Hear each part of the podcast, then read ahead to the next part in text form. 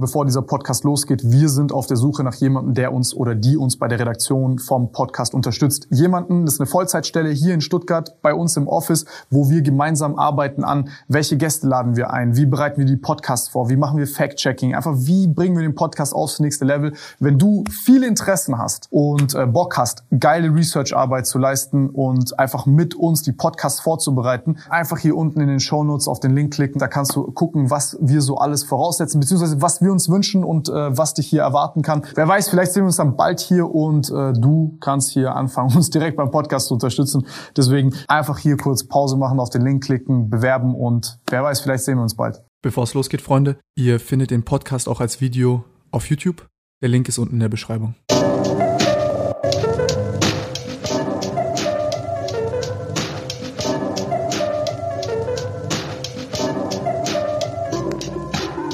Wir sind auf der Suche nach jemandem, der uns oder die uns bei der Redaktion vom Podcast unterstützt. Jemanden, das ist eine Vollzeitstelle hier in Stuttgart bei uns im Office, wo wir gemeinsam arbeiten an, welche Gäste laden wir ein, wie bereiten wir die Podcasts vor, wie machen wir Fact-Checking, einfach wie bringen wir den Podcast aufs nächste Level. Wenn du viele Interessen hast und äh, Bock hast, geile Research-Arbeit zu leisten und einfach mit uns die Podcasts vorzubereiten, einfach hier unten in den Show Notes auf den Link klicken, da kannst du gucken, was wir so alles voraussetzen, beziehungsweise was wir uns wünschen und äh, was dich hier erwarten kann. Wer weiß, vielleicht sehen wir uns dann bald hier und äh, du kannst hier anfangen, uns direkt beim Podcast zu unterstützen. Deswegen einfach hier kurz Pause machen, auf den Link klicken, bewerben und wer weiß, vielleicht sehen wir uns bald.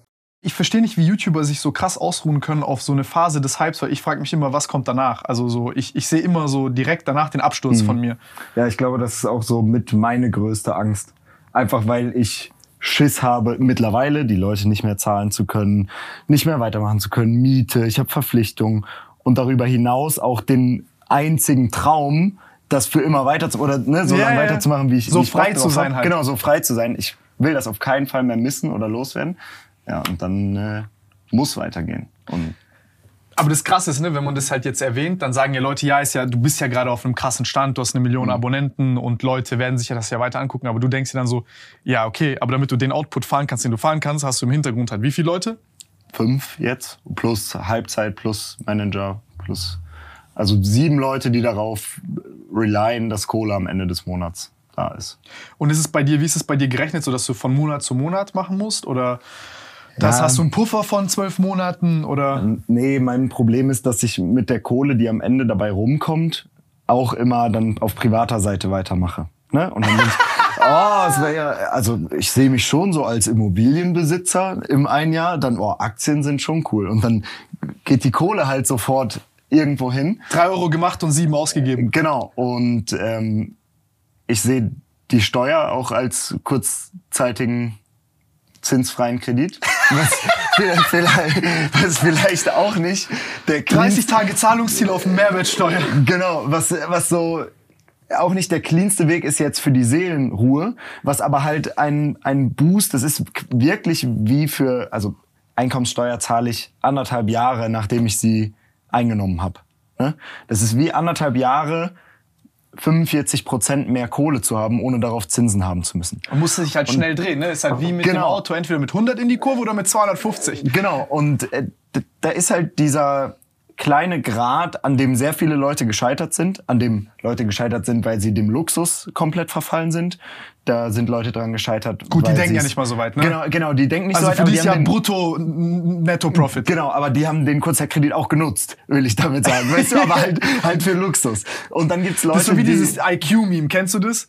Nee. Mit diesem so äh, Low IQ und High IQ Leute machen quasi dasselbe. Nee, kenne ich nicht. Äh, aber, das muss man mal einblenden, ja. das ist egal, ich zeig's dir mal. Ja, und ähm, dann gibt's eben Leute, bei denen hat's geklappt und Leute, die haben sich daran verbrannt. Und bei mir ist halt äh, das noch lange nicht klar, ob ich schaffe oder ob ich es nicht schaffe. Weil ich bin jetzt quasi in meinem dritten Unternehmensjahr. Jetzt ist der erste Zeitpunkt, wo ich Kohle bezahle. Das erste Mal, dass das Finanzamt wirklich mitbekommt, wie viel Kohle rumgekommen ist auf Basis diesen Umsatz oder dieses Gewinns wird dann die Vorzahlung berechnet, wird erstmal so ne, sich abgetastet. Und in dem Moment bin ich inklusive der drei Jahre, in denen ich natürlich weitergemacht habe und Kohle ausgegeben habe. Und deswegen klärt sich das gerade alles, sieht wunderbar aus. Ähm, aber ich bin auf Kante. Ja? Ja. Das ist, ich glaube, das ist etwas, was ähm, voll oft schwierig zu erklären ist, dass man so in einem Unternehmen ist. Es von außen betrachtet läuft super gut, aber man ist gleich, also man wächst und ist permanent broke. Ja, und äh, das liegt daran, dass man natürlich Umsätze macht und auch Gewinne einfährt, auch ordentliche Gewinne, die aber schon im Vorhinein ausgegeben hat. Ja. Ne? Und Die sind ja in der Investitionssumme drin. Gen genau. Und ähm, das geht halt so weit, dass ich letztes Jahr dieses Immobilienprojekt umgesetzt habe. Ich habe eine Wohnung gekauft, die Schrott war und wollte die für YouTube umbauen. Und schaut man sich nur die Umsätze der Placements an, könnte man denken, krass, die Wohnung hat zu großen, äh, die Placements haben zu großen Teilen die Wohnung finanziert.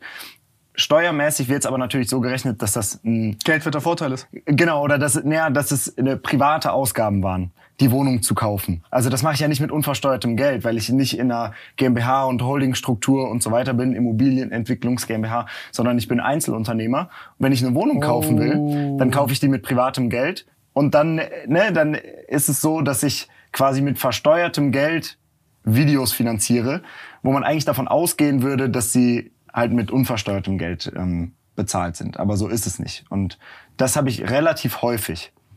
Dass Aktieninvests, die ich auf dem YouTube-Video, äh, in, in YouTube-Cover mit Hast privatem? Geld.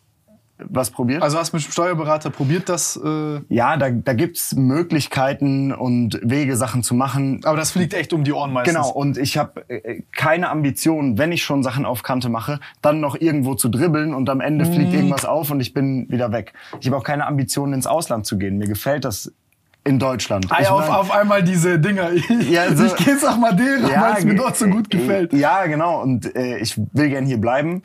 Ich finde das auch gut. Ist ja nicht schlimm, das macht ja auch keiner mit Absicht. Das ist halt einfach. Deutsches Steuersystem ist einfach unnötig kompliziert. Genau, und äh, da gibt's einfachere Wege und es gibt auch eine Menge Wege in alle Richtungen zu freestylen. Ne, dann kauft man ein Auto mit der Gesellschaft und das wird vermietet an das Einzelunternehmen oder äh, wie auch immer. Da, da gibt's tausende Wege, aber ich habe keinen Bock darauf und ich habe keinen Bock, dass mir das auf die Füße fällt. Deswegen alles clean, aber auf Kante.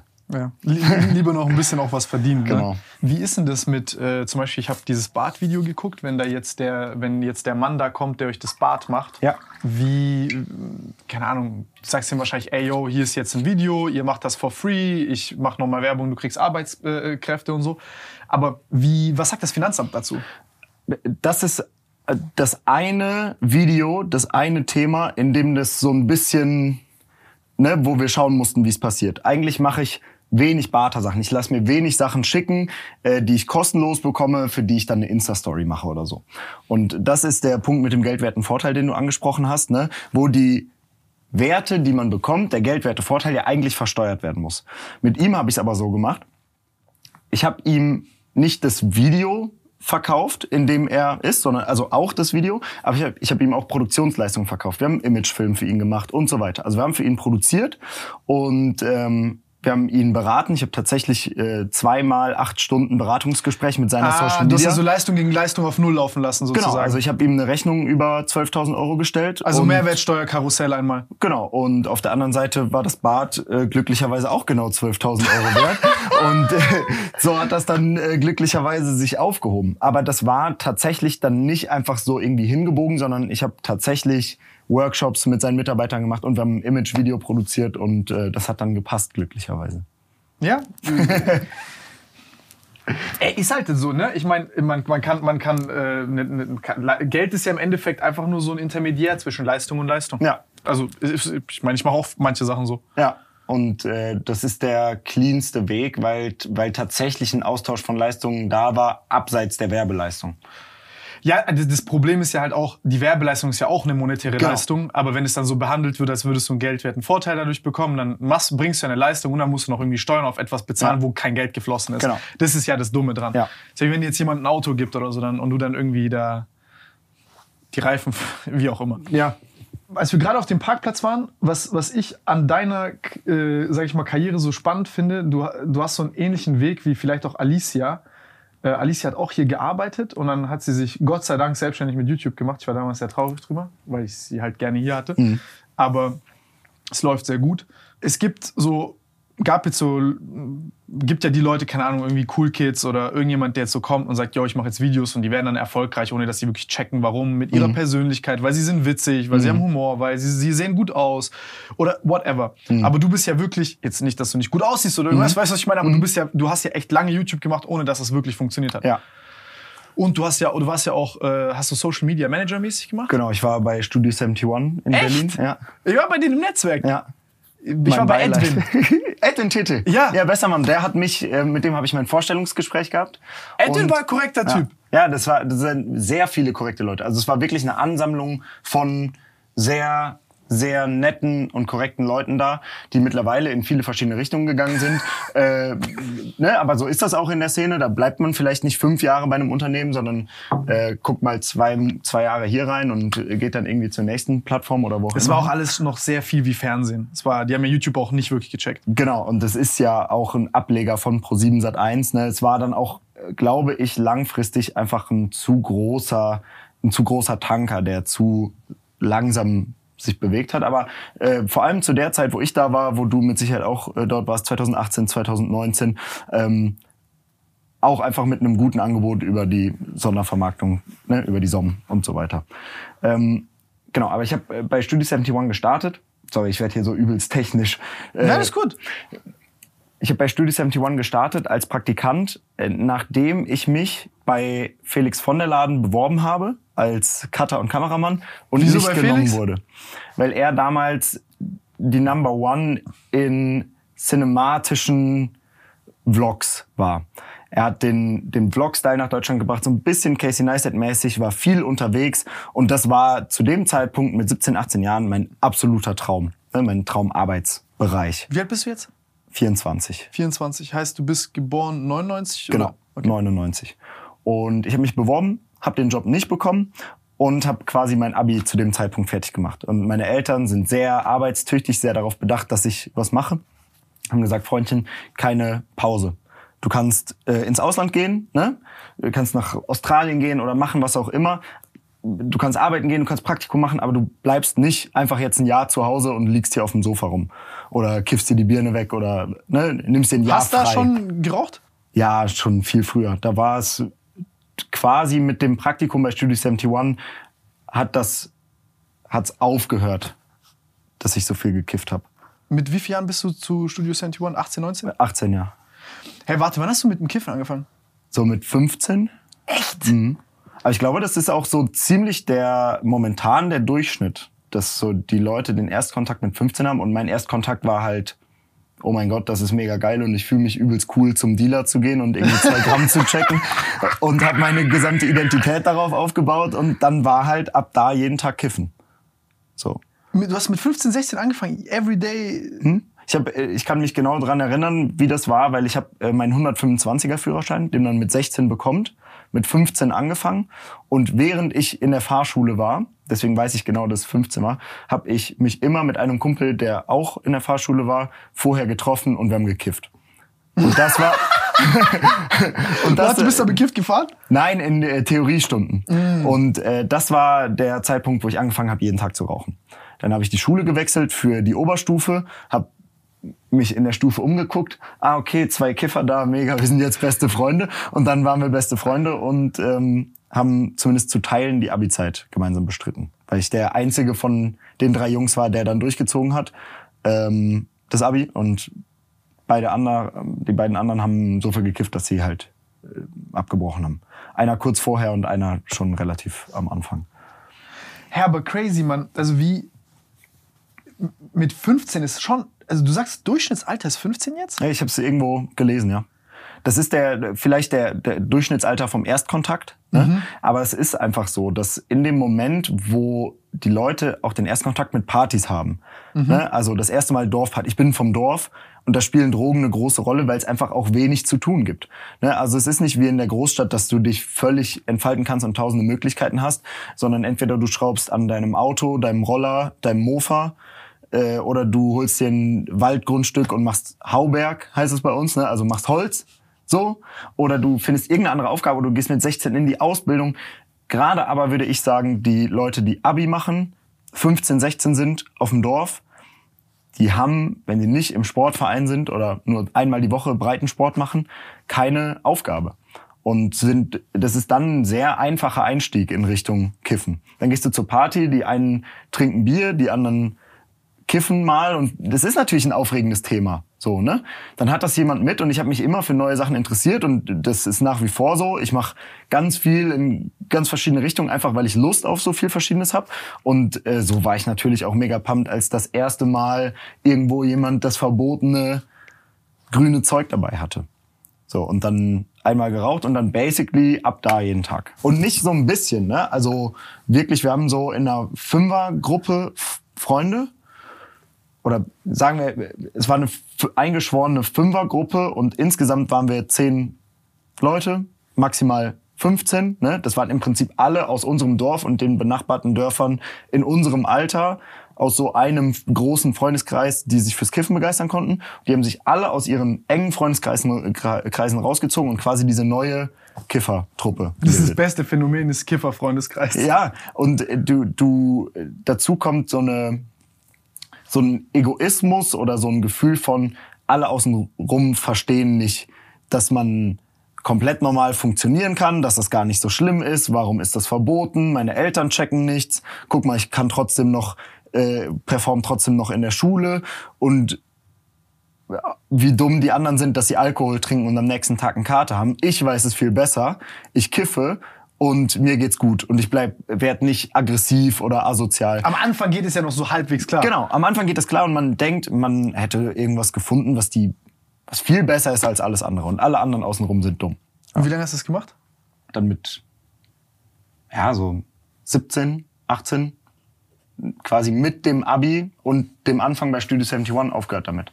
Dann nach Berlin gegangen und das war der, der große Vorteil, den ich hatte, dass ich einen Ortswechsel hatte und die ich einfach weg war von dem ganzen Kram.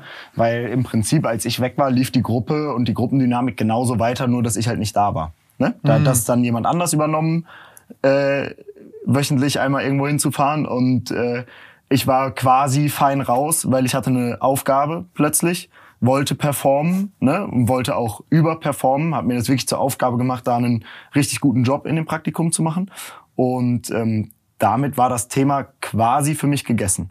Keine Kontakte in Berlin, dann auch nicht so desperate, dass ich irgendwo in Girly gehe und am Parkeingang mir halt irgendwas checke, ne? sondern einfach da dann nicht gekifft.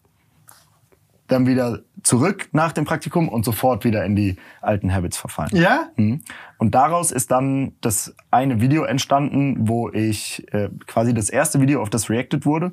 Ich habe 30 Tage gekifft und geschaut, was passiert ich kam quasi aus Berlin, ne, aus einer Zeit, wo ich nicht gekifft habe. Du hast komplett aufgehört in Berlin? Ja, komplett. Hattest du auch sch sch Schwitzen und scheiße ja, Schlafen ja, ja, und so? Ja, ja. Das ist Richtig. immer gottlos, das ist echt gottlos. Ja, es war echt, äh, es war jetzt nicht so, dass ich völlig ausgenockt war und den ganzen Tag nichts mehr machen konnte, aber ich habe schon gemerkt, dass es an mir zehrt. Und ähm, dann bin ich nach Köln gegangen oder auch zurück in die Heimat. Ich komme aus der Nähe von Köln, ne? also irgendwo da wieder äh, mit Leuten in Kontakt, äh, die wieder kiffen. Ich auch sofort wieder angefangen zu kiffen. Da habe ich mir gesagt, nee, du musst jetzt, du musst es beenden. Und dann habe ich mir es zur Aufgabe gemacht, ein YouTube-Video über das Kiffen, meine Sicht darauf und eben das Aufhören zu machen. Und das war das erste Video, Same. auf das ein, das war das erste Video, auf das ein Papa Platte reagiert hat. Das war das erste Video, was so ein bisschen Traction bekommen hat. Und ähm, dann war das halt, äh, ja, ich will nicht, nicht gefundenes Fressen, aber das war dann mein Glück einfach, dass ich gemerkt habe, oh shit, wenn ich über Sachen rede, die mich wirklich interessieren und es gut aufarbeite, mhm. dann sehen Leute das und finden das wirklich interessant. Ähm, und dann habe ich in dem Video halt darüber geredet, dass ich unzufrieden mit der Aufklärung bin, unzufrieden damit bin, dass es keine Teststellen gibt für Ort. Also wieso kannst du, okay, es ist illegal, aber sein Zeug nicht kontrollieren zu können. Macht's nicht besser. Macht's nicht besser. Und bei Ott ist das jetzt wirklich noch nicht, also klar, es gibt da auch irgendein scheiß gestrecktes nee, aber Ott Zeug. Ist, ne? Ott ist auch schlimmer geworden jetzt so über die Zeit. Genau, mit so übelst gepushtem Haze und so, ne? Da ja, rauchst die du dann so, Scheiße Genau, und, so. und du, du rauchst das und du denkst dir, Digga, ich bin übelst am Trippen, was geht ab? So, ich ja, bin, ja, du sitzt so Psychose. Genau, du bist wirklich in einer Psychose. Und das ist, äh, es, ist gar nicht das, womit man angefangen hat. Ja, ne? ja, ja, also ich habe, das war, ich Du habe auch immer stärker und du weißt auch nicht, was du gerade rauchst, ob es Genau. jetzt Und du gewöhnst dich dran und dann rauchst du wieder mehr und das ist übelst addictive, dieses gesprayte Zeug. Naja, aber das ist für alle Drogen so, dass es völlig Banane ist, dass es keine Teststellen dafür gibt. So, ne? Und ähm, das habe ich alles in, diesem, in dieses Video gepackt und das war dann, hat dann quasi für mich die, den neuen Versuch von YouTube-Videos eingeläutet. krass. Ja. Weißt du, was ich so krass finde an diesem ganzen Kiffenzeug? Ist so, du, du machst so verschiedene Phasen durch. Ich glaube, so am Anfang ist es einfach übel nice. Also, ich würde auch sagen, dass ich heute einen Teil meine, meiner Identität und meines Charakters irgendwie Ott zu verdanken habe, aber gleichzeitig auch verteufel. Und dann hast du so, so am Anfang ist so alles geil, du bist mit deinen Homies unterwegs, du schiebst diese Lachflashs, du, du siehst die Welt ganz anders, du hast auf einmal so ganz andere Perspektiven, du wirst empathischer, du wirst offener, du wirst kreativer. Aber irgendwann wirst du halt einfach Addict. So, du wirst einfach so, so ein halber Junkie, Ja. dann fällt dir das auf und du hast einen krassen Disconnect mit diesem echten, normalen Leben. Ja. Aber wie, hattest du einen, hattest du, ist immer so, das ist so eine corny Frage, aber hattest du so einen Grund oder irgendwas, wo du sagst, so, yo, das hat mir das gegeben, deswegen habe ich, äh, Day, weil Daily gekifft mit 15 schon, ich hätte richtig Angst, dass mein, dass mein Hirn fried. Das war kein Thema, über das ich mir zu dem Zeitpunkt Gedanken gemacht habe. Das, was ich gerade eben gesagt habe, der Gedanke, dass das überhaupt nicht schlimm ist. Das Dass hab ich auch gedacht, ja. Genau, dass es überhaupt nicht schlimm ist. Das war der Gedanke, den ich damit hatte. Und ich glaube, warum mir das so gut gefallen hat, ist, weil ich extrem aktiv bin. Also so ADHS-Type. Mhm. Okay, ja, ja, ja. Und ich äh, bin gut immer damit klargekommen. Ich bin jetzt niemand gewesen, der in der Schule dadurch Probleme hatte, weil er verstoßen wurde oder ne, weil er damit die ganze Zeit angeeckt ist. Aber ich bin schon immer über die Stränge geschlagen. So auch mit Schulwechsel und so. Ne? Mhm. Also und dann war ich so mitten in der Pubertät wo man anfängt zu gucken, okay, was, ne, wie, was ist man so für ein Typ? Wo Und gehöre ich dazu? Wo gehöre ich dazu? Weil irgendwie gehörst du nirgends dazu, aber Äh, genau, und dann wirklich Orientierungsphase. Und dann rauche ich, bin mit Leuten, die auch rauchen, man versteht sich perfekt und ich bin komme einfach zur Ruhe. Mm. Ne? Also ich halt einfach auch mal drei Minuten die Fresse. So, das passiert eigentlich nicht. Oder es hat zu dem Zeitpunkt war das nicht so, dass ich drei Minuten die Fresse halte. Wenn jemand was sagt, ich springe auf jeden Fall mit in die Konversation. Ich will auf jeden Fall, obwohl es keine Diskussion ist, interpretiere ich Sachen als Diskussion und will sie gewinnen. Einfach so unangenehm, so ein Stück drüber. Und das hatte ich damit nicht. So.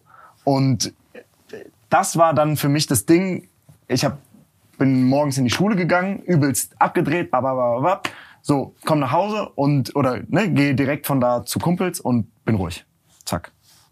Zwar äh, zu dem Zeitpunkt habe ich das wahrscheinlich nicht so interpretiert, ne? aber es hat mir einfach auch so eine Ruhe gegeben, die ich vorher nicht hatte.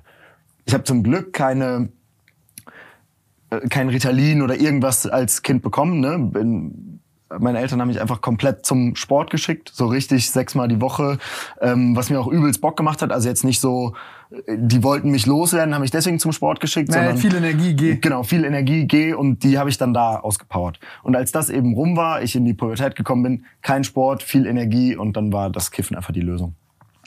Ey, das ist krass, diese, diese innere Restlessness. Ich hatte Ja. die auch. Ich habe die auch durch Sport komplett irgendwie so in den Griff bekommen, aber du hast die trotzdem.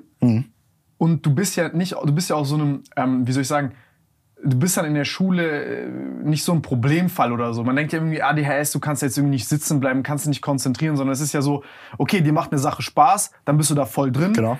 Dir macht eine Sache keinen Spaß, dann bist du einfach raus. Ja. Und irgendwie kriegst du das halt hin. Ich weiß, ich habe auch gelesen, so du warst dann auch kaum in der Schule, war bei mir auch ähnlich. Dann bist du, hast du irgendwie so einen Ruf als, ja, wenn er da ist, baut der entweder übel Scheiße, ist nicht da, oder das funktioniert gut mit dem so. Weil wenn es ihn interessiert, dann schreit, also er kann ja eigentlich, weißt du, ich meine, das ist da- immer so dieses Potenzialgespräch, ey, du kannst doch, wenn du Genau. willst, du kannst doch, wenn du willst. Und du denkst dir so, ja, kann ich auch, aber weißt du, was ich meine? Genau, und das war meine große Rettung. Ich habe mich mit den wichtigen Lehrern sehr gut verstanden. Und die haben halt meine Eltern einmal im Jahr in die Schule geholt und haben so gesagt, ja, der hat einen Zweierschnitt, so, aber der ist halt nicht da. So, wenn der kommt, dann schreibt er die Arbeiten gut. Wenn der kommt, dann äh, wissen wir auch nicht warum, aber der weiß dann trotzdem noch, wa- was abgeht. Und an den Sachen, wo man wirklich da sein muss, ist er halt da. Aber bitte mach doch. Ja, ja. So, So und ich hab verschwendet das Potenzial einfach. Genau. Und dann viel Gespräche mit meinen Eltern. Und meine Eltern wussten überhaupt nicht wohin und haben so gesagt, David, mach das Abi einfach nicht, mach eine Ausbildung oder mach irgendwas. Obwohl, und ich habe das nicht verstanden, was sie von mir wollten. Weil ich gesagt habe, ey, ich bin im, im wirklich guten oberen Mittelfeld in der Schule. Aber ich muss dafür halt nicht jeden Tag hingehen. So, und äh, das haben die natürlich anders gesehen, aber es hat äh, im Endeffekt funktioniert. Ähm, aber eben auch aus einem von drei Fällen. Ne? Also die beiden Jungs, mit denen ich am meisten abgehangen habe, die haben es halt nicht gemacht. Das Abi. Da, da, und das ist, glaube ich, so, oh, ich finde diesen Selbst, ich hatte ja mit ähm, einer Psychologin, die sich auf ADHS spezialisiert hat, die hat mir dann auch gesagt, dass es wirklich ähm, jeder, also so gut wie je, also eigentlich jeder, den sie kennt, der das wirklich hat, dass er das halt mit krasses Selbstmedikamentiert. Das finde ich, das finde ich halt so, so heftig, wie man so den Weg dorthin findet, weil vor allem das ist so, das ist wie so ein Missing Piece irgendwie. Es ist so, oh, wenn du am Tag danach klar wärst, nicht diesen Fork hättest, so wieder. Das Problem ist ja, es dämpft dich, dann bist du da super klar und du hast diese Ruhelosigkeit weg, aber das Problem ist, du bist ja am nächsten Tag, vor allem wenn du es länger machst, dann wirst du ja wirklich träge und diese ganzen Klischees, die stimmen ja auch irgendwo. Ähm, wie war das bei dir? Also, als du gesagt hast, du bist zurück aus Berlin gekommen, hast gesagt, du musst jetzt damit aufhören. Wieso? Also, was, was, was hat sich verändert? Ja, weil ich absolut, ich war absolut, also ich hatte dann den Vergleich, wie ich bin, wenn ich nicht kiffe. Ich habe in Berlin, also ich habe übelst gekifft, da habe ich in Berlin nicht gekifft und da habe ich gemerkt, oh scheiße, du bist ja übelst leistungsfähig, du kannst ja übelst viel schaffen. Was war, was war der Unterschied so?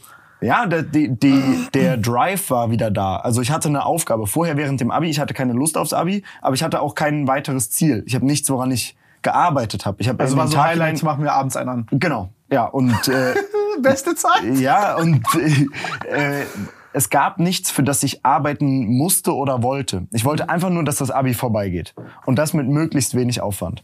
Und danach habe ich gemerkt, oh, ich will unbedingt äh, im Social Media Bereich arbeiten. Ne? Ich liebe YouTube, weil ich seitdem ich ich habe durfte nie einen Fernseher auf meinem Zimmer haben. Aber mein Oh. Vater, mein Vater äh, arbeitet, am, also ist quasi Coder, ne? also Ingenieur, aber er hat irgendwann viel Netzwerk und gecodet, so im äh, Medizinbereich, Medizinsysteme, so Netzwerke für Krankenhäuser und so ein Kram. Angestellt jetzt nicht ne? so Million-Dollar-Business, also ich komme jetzt nicht aus einer Familie, wo, wo so ein 50 Millionen Business im Hintergrund steht, weil sich das anhört, wenn man so sagt, Medizinsysteme und so. Einfach angestellt in einer Firma und hat da ein Netzwerkzeug gemacht. Und der hat mir aber erlaubt, schon mit zehn Jahren einen Laptop mit uneingeschränktem Internetzugang bei mir im Zimmer zu haben. So, um, Viel schlimmer als Fernseher. ja, äh, um, um 10 oder um 9 Uhr wird geschlafen, ne? aber bis dahin kannst du an dem Rechner sein. Nicht den ganzen Tag, aber kannst eine Stunde am Tag quasi nach eigenem Ermessen ähm, im Internet machen, was du willst. Und nachdem ich die Stämme gespielt habe, Habbo gespielt habe und diese Scheiße durch hatte, ne, bin ich mit zwölf irgendwie richtig auf YouTube gekommen und habe seitdem das quasi komplett aufgesogen. Das war dann mein, mein größtes Hobby, YouTube, zu schauen zu dem Zeitpunkt. Und ziemlich schnell habe ich dann angefangen, YouTube-Videos zu machen, mich voll an den Leuten orientiert, die zu dem Zeitpunkt groß waren. Ne? Das war so ein Taddle mit What the Fact. Äh, irgendwelche komischen Challenges von einem Lion TV, die einfach mit Stativ auf der Kamera und dann so 50 unangenehme Fragen und so weiter. Ohne dass ich als 13-jähriger Bengel irgendwas zu erzählen habe oder dass da auch nur ein Hauch von Spice drin ist, ne? dass ich die 50 unangenehmen Fragen beantworte. Ich habe da Fragen geskippt, weil da Sachen waren, für, die für mich noch überhaupt kein Thema waren mit 13 Jahren. Ne? Aber ich habe halt einfach diese Videos gemacht und habe dann vorher noch eine Zeit Jailbreak-Videos gemacht, also iPod Jailbreak, iPod, iPod Touch war riesengroß. Da habe ich gefunden, ah okay, da springt so eine Ananas auf und ab. Ne? Du kannst un untethered Jailbreak, also kannst iPod ausmachen, der geht wieder an und der Jailbreak ist immer noch drauf. Du hast Cydia, krass, mit der und der Source kannst du dir eine App holen, da kannst du alle Apps kostenlos runterladen und hab dann bin Ich halt voll Konsument von sowas. Wie viel, ja, ja, ja, so. bin, bin halt voll in das, in das YouTube und Online- und Technik-Ding eingetaucht. Und dann eben Videos gemacht. Als es mir dann zu unangenehm wurde mit 13, 14, 15 vor der Kamera zu stehen, ne, weil ich in die Pubertät kam, habe ich angefangen nur noch so zu filmen. Auch beim Kiffen habe ich immer mal Fotos gemacht und gefilmt und halt weiter übelst YouTube gesuchtet. Und das war ja eine, eine wirklich krasse Zeit 2013, 14, 15, 16. Die ersten Videodays große Conventions auf der Gamescom, Longboard-Tour, ihr seid übelst on the rise. Ne? Also man sieht, oh wow, viele Leute können tatsächlich davon leben sind ziemlich frei und haben also haben eine gute Zeit und haben einen krassen Job und ich mag auch Kameras, ich mag äh, YouTube, ich mag Online und äh, bin dem voll verfallen. Also YouTube war mein größtes Hobby über diese Kiffzeit. Das hat ja auch ziemlich gut gepasst. So, ne? Ähm, man konnte sich hinsetzen und hat den ganzen Tag YouTube gesuchtet. Schon witzig, wie so eine Abi-Prokrastinationsbeschäftigung plus Kiffen so dein, äh, dein Kopf so voll gefüllt hat für den Job, den ja. du jetzt machst. Ja. Ja, das, ich alle und das, das ist das denkt man in dem Moment ja gar nicht. Ne? Man denkt so, ich nichts nutze, was mache ich ja, gerade ja, eigentlich? Ja, und das war auch das, was meine Eltern nur gesehen haben. So, warum hängt der die ganze Zeit auf YouTube rum? Und dann bin ich zu Studio 71 gegangen. Die hat eine Praktikumsstelle ausgeschrieben für jemanden, der während dem Bachelor sechs Monate Pflichtpraktikum macht. Und ich habe gesagt, hey, ich mache meinen ich bin nicht am Studieren, aber ich würde das Praktikum gerne machen. Haben die gesagt, ja, geht nicht. Dann habe ich gesagt, okay, aber hier, und dann habe ich dann eine PDF-Tabelle gebaut, womit sie SEO-mäßig und auch einfach so anhand aller Infos, die ich hatte, Kanäle bewerten können. Warum was funktioniert, was an den Videos nicht stimmt, Videobeschreibung optimieren, Titel, Thumbnail, einfach eine Liste mit 50 Punkten, wo du bewertest von 1 bis 10, wie gut die Titel und Thumbnail sind und am Ende kommt ein Score raus und du siehst, wie gut sind die Channels gerankt. Und habe gesagt, ey, aber guck mal hier, das ist das, was ich weiß. Und ich habe alles in den letzten acht Jahren gesehen. Ich weiß genau, wer mit wem geht. Also wenn ihr eine Kampagne bauen wollt, ne, dann weiß ich genau, ihr könnt den und den und den anfragen, das passt. Oder der isst kein Fleisch oder und so weiter. Und habe das in dem Vorstellungsgespräch auch wiedergeben können. Und dann war ich halt quasi, haben die sich einfach einen 18-jährigen YouTube-Suchti hingesetzt und haben mich für diverseste Sachen zu, einfach gefragt, was, was abgeht, weil ich Viewer war. Mhm. Die Leute, die da waren, waren 25, 30, 35, 40 Jahre alt und die hatten diese Connection dazu nicht. Die, ja, die haben diese, auf Social Blade gechillt und genau. in den Analytics und haben kein einziges Video geguckt. Genau. Oder haben Videos geguckt, ne? So ein Edwin und ein Ilya Horer in der Zeit und ein Roman Blumenstock. Das sind Namen, die der eine macht äh, Chips mit Rob mittlerweile. Der andere ist zu ähm, wie heißt die Firma von Jonas Ems nochmal? Äh, wo die ganze krasse Klassenfahrt und so produzieren. Ich weiß nicht, aber ich war, ja. Äh, genau, Edwin ist da CEO gewesen. Echt? Ja. Ähm, und die sind alle in dem Sektor geblieben und alle, die richtig gut waren, sind auch ne, weiterhin da. Aber die, aber die waren haben sich ja wirklich damit beschäftigt. Genau, und sie waren halt aber trotzdem nicht so Fans wie ich. Ich war halt der Viewer. Ich konnte so sagen, das funktioniert, weil ich finde das geil, weil der hat damals schon das und das gemacht. Ähm, Genau, und so bin ich da halt voll reingeslidet, habe glücklicherweise dort Leute kennengelernt, wie zum Beispiel einen Max, äh, damals noch Krancrafter. Und der hat mir gesagt, hey, äh, ich habe das Gefühl, dass du eigentlich selber YouTube-Videos machen willst. Und dann habe ich das gemacht und mit Hilfe an Stellschrauben, von denen ich niemals gedacht hätte, dass sie was bringen. Ne? Also wie rede ich, wie energisch rede ich oder welche kleinen Sachen gibt's am Thumbnail und am Titel zu ändern, äh, Tipps, die ich von Max bekommen habe, hat es dann relativ schnell funktioniert und die ersten Videos wurden geguckt. Was waren so die, die Top 3, 5 Tipps damals, die dir richtig geholfen haben, dass es besser läuft oder Fehler, die du gemacht hast? Ich glaube, das wird schwierig wiederzugeben. Ähm, Punkt eins: niemanden juckt B-Roll.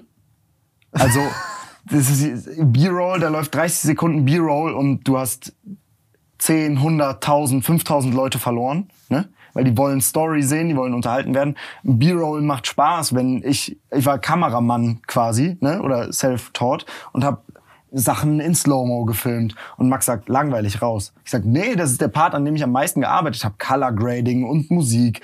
Ne? Also so diese B-Roll-Sachen komplett raus. Pareto-Prinzip 80-20, übelst wichtig. Ganz kurz zu Ja. diesem B-Roll-Ding. Das ist, das ist eine der größten Creative Traps, die es gibt, egal ob jetzt YouTube oder Mode oder Software oder whatever. Leute verlieben sich in den Part, ähm, wo sie denken, dass sie von von ihrer Peer Group krasse Props bekommen, Mhm. vergessen dabei den normalen Menschen, der sich halt wirklich, der sich nicht zehn Stunden am Tag mit YouTube auseinandersetzt Ja. oder zehn Stunden mit Mode oder mit Software oder whatever. Und wenn du denen dann sagst, ey yo, Bro, das ist shit, aber das andere, woran sie irgendwie fünf Minuten gearbeitet haben, ist richtig, richtig Mhm. gut, das verwirrt super viele. Und da ist halt dann die Trap, wo das Ego die dann äh, sagen lässt, ja, nee, nee, nee, nee, ich mach das jetzt genauso, ich mach das jetzt weiter. Die bleiben auf ihrem Ja, B-Roll-Film ja, ja, zum Beispiel in dem. Fall hängen, entwickeln sich nicht weiter. Und dann sind die so dieser verbitterte Kreative, der dann immer irgendwie Espresso sippend dasteht und erzählt, wie früher alles besser war und wie alles jetzt keine Kunst ist und Mhm. bla bla. Und ich mir einfach nur denk so, Bro, geh doch einfach mit der Zeit. Ja, und äh, ge- genau das waren, das waren, glaube ich, so die Sachen, die mir wirklich geholfen haben. Also Prozesse verkürzen, diese großen, aufwendigen B-Roll-Sachen raus, juckt keinen, brauchst Story. Ne? Es geht um Entertainment und nicht darum, dass das Video möglichst schön aussieht. Diese Sachen, äh, wirklich Pareto-Prinzip, also Sachen cutten, die viel Zeit kosten. Ähm, und Nur ein Fünften, Fünftel vom Pool die Golfbälle rausholen. Genau. nee, keine Ahnung. Ne? Das geht in geht in tausend Richtungen. Da über die Zeit sind sehr viele Ratschläge dazugekommen. Was, er, erklär mal dieses Pareto-Ding vielleicht ein Ja. bisschen näher, weil ich finde, es gibt so zwei, es gibt so, ich finde, es gibt so dieses True-Pareto-Prinzip und dann gibt es dieses Pseudo-Pareto-Ding. Das ist wahrscheinlich, was ich, worüber ich spreche, ist das Pseudo-Pareto-Ding. Nein, nein, nein, nein, nein, nein, gar nicht auf so einer wissenschaftlichen so. Art, sondern auf so einer Experience. Also es gibt, also für mich, es gibt Leute, die so eine Art Checklistendenken haben Mhm. und dann zum Beispiel sagen, okay, ich mache jetzt hier Pareto. Und dann gehen die an alle Punkte relativ oberflächlich Mhm. durch, machen die fertig, sagen, okay, das ist jetzt ungefähr so ähnlich wie irgendwas anderes und das ist jetzt gut genug und fertig. Für mich True Pareto ist halt zu sagen, okay, das ist eine Time Trap Mhm. und das bringt nix. Und hier lohnt es sich zu obsessen. Mhm. Oder diese zwei, drei Punkte, da lohnt es sich wirklich Deep Dive drin zu machen und nochmal richtig perfektionistisch zu sein. Ist ein bisschen wie so, ich habe dreimal Perfektionismus Nitro oder Boost. Weißt du, Ja, was ich meine? ja. Und den verteile ich auf diese drei Sachen und bei den anderen sieben, die mache ich einfach solid. Ja. Das meine ich mit True Pareto. Das, was äh, bei mir Pareto war, war grundsätzlich zu verstehen, also wirkt nicht auf Projektbasis, jetzt bei einem Video mir zu überlegen, wo geht Zeit flöten, sondern Pareto-Prinzip auf allgemein meine Denke anzuwenden. Erklär. Also B-Roll raus, ähm, aufwendige Animationen raus, ähm, alles, was mich einen Tag oder zwei kostet und also desto größer der Aufwand auf weniger Output im Video ist, raus. Nur, da- das ist dasselbe Ding wie mit Streams jetzt in dem Fall. Ne? Und YouTube hat sich selber wegparetorisiert die letzten Jahre. Durch Weil- Reactions zu Streams? Genau, weil Leute sagen, okay, warum nehmen wir Julian Bam als Beispiel. Ich habe nicht mit ihm darüber gesprochen, keine Ahnung, ob so ist. Ne? Der hat früher drei Wochen für ein Video gearbeitet. Lädt das hoch, das zieht eine Million Views. Merkt, oh, Reactions und einfache Challenge-Videos kommen. Ich drehe zwei Stunden, das Video zieht 300.000 Views. Eine Woche Arbeit, eine Million Views. Zwei Stunden Arbeit, 300.000 Views. Hm, wie baue ich das weiter aus? Ne? Okay, mehr Reactions, mehr Challenges und so weiter. Und das ist ein Weg, den YouTube krass über die letzten Jahre gegangen ist, ne? einfach Step für Step, den aber, glaube ich, jeder Selbstständige in allen Bereichen auch für sich ganz persönlich macht. Und ähm, weitere Punkte dazu fallen mir nicht ein. Das sind viele, viele kleine Dinger. Das ist einfach der, der wirkliche Perfektionismus an allen Stellen, der dem Durchschnittszuschauer scheißegal ist. Ob da jetzt noch ein Sunflare im Thumbnail reinkommt, scheißegal, solange zu sehen ist, äh, dass du nach Golfbällen suchst und äh, das vom Titel wieder aufgegriffen wird und sich dieses Gefühl in einem regt, oh fuck, ich will schon wissen, wie viel der verdient hat oder fuck, ich will schon wissen, ob das wirklich geht oder ob der irgendwas gefunden hat, dann ist ein gutes Thumbnail.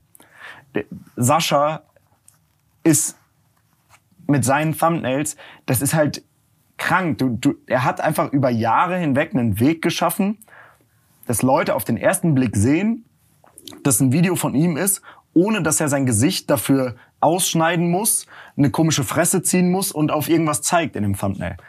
Sondern er hat das quasi, wenn auch unbewusst, sich die Thumbnail-Arbeit abgenommen, indem er einfach random irgendein scheiß Bild in Photoshop zieht, lang zieht, verzerrt und rein. Stil, So. Handschrift. Genau, Stil, Handschrift, aber in eine Richtung, wo du nicht stundenweise dann für jedes Detail arbeitest, sondern wo Das macht er dann in den Videos. Ge ja, genau, ja.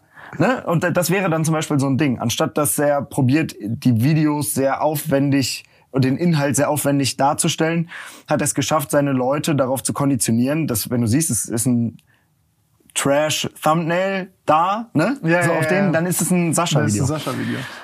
Ähm, ja, das geht in, in tausend Richtungen. Da gibt's, sind über die Zeit, über die Jahre immer mehr Ratschläge dazugekommen. Ähm, Jens Knossi hat äh, für mich unheimlich gute Ratschläge parat gehabt, als wir letztes Jahr bei Seven vs. Wild waren. Sowas wie, Was hat der Knossi gesagt? für mich, jemand, der nicht äh, Personal Content macht, ich rede nicht über meine Beziehung oder ne, irgendwie sowas, das ist nie Gegenstand meine, meiner Videos, das ist, es geht, ist bei mir Content-driven. Ich brauche quasi ein krankes Thema, einen kranken Flow im Video und dann ist es ein gutes Dave-Video. Hat er gesagt, fang nicht an, irgendwann zu denken, dass du deine Reichweite, also dass du dich jetzt die ganze Zeit politisch äußern solltest oder dir den Stempel aufzudrücken, du hast die Reichweite und du musst damit jetzt die Welt verbessern. Ich mache Entertainment, ne? Ich kann mich zu allem äußern, was ich will, aber ich soll nicht das Gefühl bekommen, einfach so jetzt zu allem was sagen zu müssen. Also einfach die Fresse zu halten zu Themen, wo man nicht mega viel Ahnung hat, ähm, sich nicht denken, dass man zu allem was sagen muss und so weiter. Gab es Situationen, wo du das wolltest und Knossi dir gesagt hat, lass es? Nein. Nein, nein, nein, nein. Das war ganz, ganz allgemein. Und ich habe mich auch geäußert. Ne? Dann ging der Krieg in der Ukraine los und ich habe da irgendwie Spenden gesammelt und ne, habe politische Sachen gemacht. Aber einfach sich grundsätzlich aus Beef rauszuhalten, ne? nicht zu- allem was sagen zu müssen, ist ein guter Ratschlag für Kitzelt manchmal schon. Genau, es- einen, es kitzelt genau. sehr oft als Influencer zu Sachen. Genau, einfach mal so die ungerecht sind, nervig sind Genau. oder man Background-Infos hat und man weiß, es stimmt so nicht, wie es im Internet Genau. ist, will man oft einfach die Kamera anmachen und so eine scheiß Story oder Video Genau, und so auf den Tisch zu hauen und so zu sagen, so ist das nicht. Und damit rutscht man aber zum einen Wie viele Videos ich liegen habe, wo ich das auch nicht hochladen ja, ja, und man, ne, da, damit rutscht man zum einen in genau die Source an Creatoren, die das die ganze Zeit machen, Mhm. wo man sich von außen denkt, ja, Bro, nerv nicht rum, so mach selber irgendwas Geiles, aber du bewer also ne, da wird die ganze Zeit irgendwas bewertet oder werden Beefs besprochen oder nur politische Themen und man denkt so, ja, das müsste, wenn das jetzt noch auf einer Basis fundieren würde, wo ich wissen würde, dass du auch alleine guten Content machen kannst, würde ich das vielleicht sogar enjoyen. Ja, so, ja, ja. aber, aber so halt nicht. So zum einen schafft man es da dann nicht reinzurutschen und auf der anderen Seite erspart es einfach viel Stress und Kopfschmerzerei, die man besser darin investiert, einfach wirklich entertaining Content zu machen und dem Viewer was zu bieten. Ja, das ist die, die Fitner-Trap. Das ist so Ja. gute, gute Klicks, aber. Genau, genau. Äh, Das wäre halt- auch Pareto-Prinzip. Fängst einfach an, die ganze Zeit Fitner zu machen, machst die ganze Zeit gute Klicks, aber das nervt halt irgendwann rum. Ne, Ja, aber das ist halt so Leute- ein selbstabnutzendes Spiel. Genau, ne? ja. Das ist irgendwann, äh, bist du da auf dem Zahnfleisch. Nee, nee, also das stimmt schon. Ich, ich sag auch ehrlich, also ich meine, durch diese Karl-Zeit und so weiter hatte ich ja selbst, also hatte ich ja Beefs, die ja un, also offensichtlich auf YouTube waren. Und Ja. das, das nimmt dich auch persönlich mit. Du hast da keinen Bock drauf. Weißt du, du bist dann auch nicht, du bist ja dann auch nicht mehr frei in dem, was du als Content Mhm. machst, weil du dann auch immer diese Negativität in den Mhm. Kommentaren mit dir rumschleppst. Ob das jetzt gerechtfertigt ist oder nicht, ist ja dann auch vollkommen scheißegal, aber es fuckt dich ja. ab die ganze Zeit. Ja, und es reicht eine Ansage oder eine Anspielung von einem anderen YouTuber, dass Zuschauer von dir erwarten, dass du jetzt darauf antworten musst. Ja, Und das oh. bringt dich halt in eine Situation. Oder wo du- Stellung, Position Genau, und- genau. Und das bringt dich halt in eine Situation, oder das, diese Situation hast du nicht, wenn du dich einfach nie zu irgendwas äußerst. Da bist du einfach frei, denkst dir deinen Teil dazu, aber du machst einfach Content für Content und Entertainment und nicht, um jetzt noch irgendwo mitzumischen. Ja, ja, es ist echt verlockend häufig. Also es ist ein guter, das ist echt ein guter Ratschlag von Knossi. Also es ist sehr verlockend, sowas zu machen. Ja. Äh, aber man, das, das, das, das kostet dich sehr, sehr viel Nerven. Ja. Weil du kannst es nicht abstellen. Das Genau. ist dann, Das ist da und dann bist du kannst, der die Typ. Tür kannst du nie wieder zumachen. Genau. Und deswegen ist schlau, die halt nicht aufzumachen. Und so gab es viele Ratschläge, die, Ratschläge, die über die Zeit kamen. Ne? Was die, war noch so welche? Komm. Das sind hier gerade Mm. Golden Tipps von Dave. Das ist super schwer, das jetzt für mich hier aus dem Stegreif. So kontextlose Ratschläge. genau, so Kontext, so, so Kalendersprüche irgendwo rauszuhauen. Aber ich habe natürlich einfach über die Zeit auch viel gelernt und mir selber erarbeitet, was vielleicht keine Ratschläge sind, die ich bekommen habe, ne, aber die ich für mich selber erarbeitet habe. Und das wäre zum Beispiel sowas, dass ich meine gesamte Freiheit auch nur dann bewahren kann, wenn ich, also meine Content-Freiheit nur dann bewahren kann, wenn ich nicht anfange, meinen persönlichen Kram auf YouTube zu covern.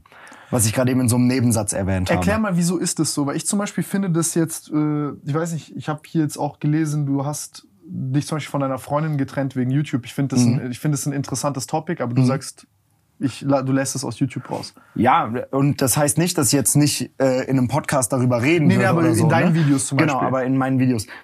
Das ist genau dieses Ding, was wir gerade eben hatten mit sich selbst abnutzenden Themen. Mhm. Das funktioniert übelst gut. Ich zeige euch meine Freundin. Wir haben uns getrennt. Irgendwelche TikTok-Clips, weil Leute sich entfolgen. Ne? Wei- weißt du, ja, das funktioniert. Das ist ein, ein Riesending, dieser Gossip. Aber zum einen nimmt man sich Kredibilität, weil du einfach nur einer von denen bist. Ne? Das ist halt Boulevard. So, und da kann man Lust drauf haben oder nicht, aber die Entscheidung, einmal in den Boulevard zu rutschen, also oder ne, einmal äh, in den Boulevard zu rutschen, ist einmal eine Entscheidung und danach ist es schwer, wieder rauszukommen. Und allgemein persönlichen Kram zu covern, mache ich deswegen ungerne, weil das Freiheit in den großen, in den Leuchtturm-Videos nimmt. Also ich habe einen Charakter auf YouTube als Dave, ne, der ist 100% ich. Ich cover die Themen, auf die ich Lust habe. Ich bin in den Videos, wie ich bin. Ähm, aber das ohne persönliche Informationen zu geben, das, vielleicht ist es auch, weil ich mich einfach nicht dafür interessiere, was privat bei anderen Leuten abgeht. Oder nur sehr Verstehe. selten. Dass, mich der, dass das der Content ist, der mich am wenigsten juckt. Weil ich will nicht Also es ist ja doch persönlich. Eine persönliche, inwiefern? Es ist ja deine Präferenz, so- also du findest Ja. das scheiße und das projizierst du auf deinen Content und du sagst einfach, also das mit Genau. dem Boulevard bin ich voll bei dir. Ja. Also ich würde nie, egal was, also so klar jetzt mal, dass meine Freundin in der Story sieht oder ich irgendwie das mal, wenn ich jetzt keine Ahnung darüber rede, ich, Mhm. Ja. hab, ich mag das, Ja. auf so eine offene Art und Weise darüber zu reden, aber dieses Rumflexen oder diese, Details der. die, diese Bild-Zeitung-artigen, Mhm. weißt du, ich, du, ich glaube, du verstehst, was ich meine. Da bin ich auch voll bei dir. Das finde ich auch einfach wack. Dieses, Mhm. wir sind jetzt zusammen, wir sind jetzt getrennt, wir sind jetzt dies, wir sind jetzt das. Ähm, ich rede vielleicht auf meine Art und Weise drüber. Wenn, Mhm. Für mich ist so, so ein Q&A oder so wie so ein Tagebuch. Da rede ich wirklich ganz, ganz offen, wie in diesem Panikattacken-Ding. Ja, ja. Mir hilft es beispielsweise, besseren Content zu machen. Ja. Ich mag auch so, ich, also ich, ich zum Beispiel enjoy solchen Content, aber ich verstehe äh, dieses Boulevard-Ding. Bei den, bei, dem anderen, bei den anderen Sachen, die du machst, ich zum Beispiel, ich vermisse das ein bisschen sogar bei Mhm. deinem Content, weil ich finde, ich habe zu große, ich habe jetzt echt so, ich habe gestern viel Content von dir geguckt und ich war Mhm. so, ey, du bist für mich ungreifbar. Mhm. Du bist für mich intangible und das, du hast für mich eine, so eine, für meinen persönlichen YouTube-Geschmack bist du mir einen Ticken zu distanziert. Bisschen zu flach von der Personality oder vom, von der Aus aber nicht, weil du flach bist, sondern äh, Weil ich verstehst zu wenig gebe. Genau. Ja, aber das ist dann, und das ist nicht kalkuliert, aber das ist dann zum Beispiel der Grund, warum ich glaube, dass die Leute das unheimlich gerne sehen, wenn ich in Papa Platte Vlogs damals aufgetreten bin. Oder mal in einem Stream dabei bin. Oder äh, Handy-Vlogs bei mir mache, weil es einfach mehr Nähe ist als ein komplett perfekt ausgearbeitetes Video. Ne? True. Und das ist im Endeffekt eine Sache, die einem natürlich auch in die Karten spielt. Das ist wirklich nicht kalkuliert, ne? Aber äh, die einem in die Karten spielt, weil im Zweifelsfall äh, das interessant ist, wenn man dann mal so ein bisschen was gibt. Aber wenn du deinen ganzen Arm gibst, dann interessiert sich keiner für deinen Finger. Aber wenn du dein, ne? keine Frame Ahnung. of reference. Ja. Und ähm, das ist auch überhaupt nicht, ich will das überhaupt nicht bewerten. Für einen Kevin Papa Platte ist es mega, dass er endlich seine Freundin gezeigt hat, weil er einfach, egal wo er ist, mit ihr IRL streamen kann, völlig normal in der Stadt unterwegs sind, er von da aus arbeitet und streamt ne? und das vorher nicht möglich war, seine Freundin mitzunehmen, weil die die nicht gesehen werden konnte. Aber ich habe einfach ja auf diesen wirklichen Personal Content, das ist einfach auch nicht meins, so als Viewer. Und Ja, mit, mit der deswegen, Persönlichkeit Leute unterhalten zu müssen, finde ich zum Beispiel ultra draining. Genau. Ich könnte es gar nicht. und ich bin auch einfach nicht entertaining als Person. Ich auch nicht, Das, ja.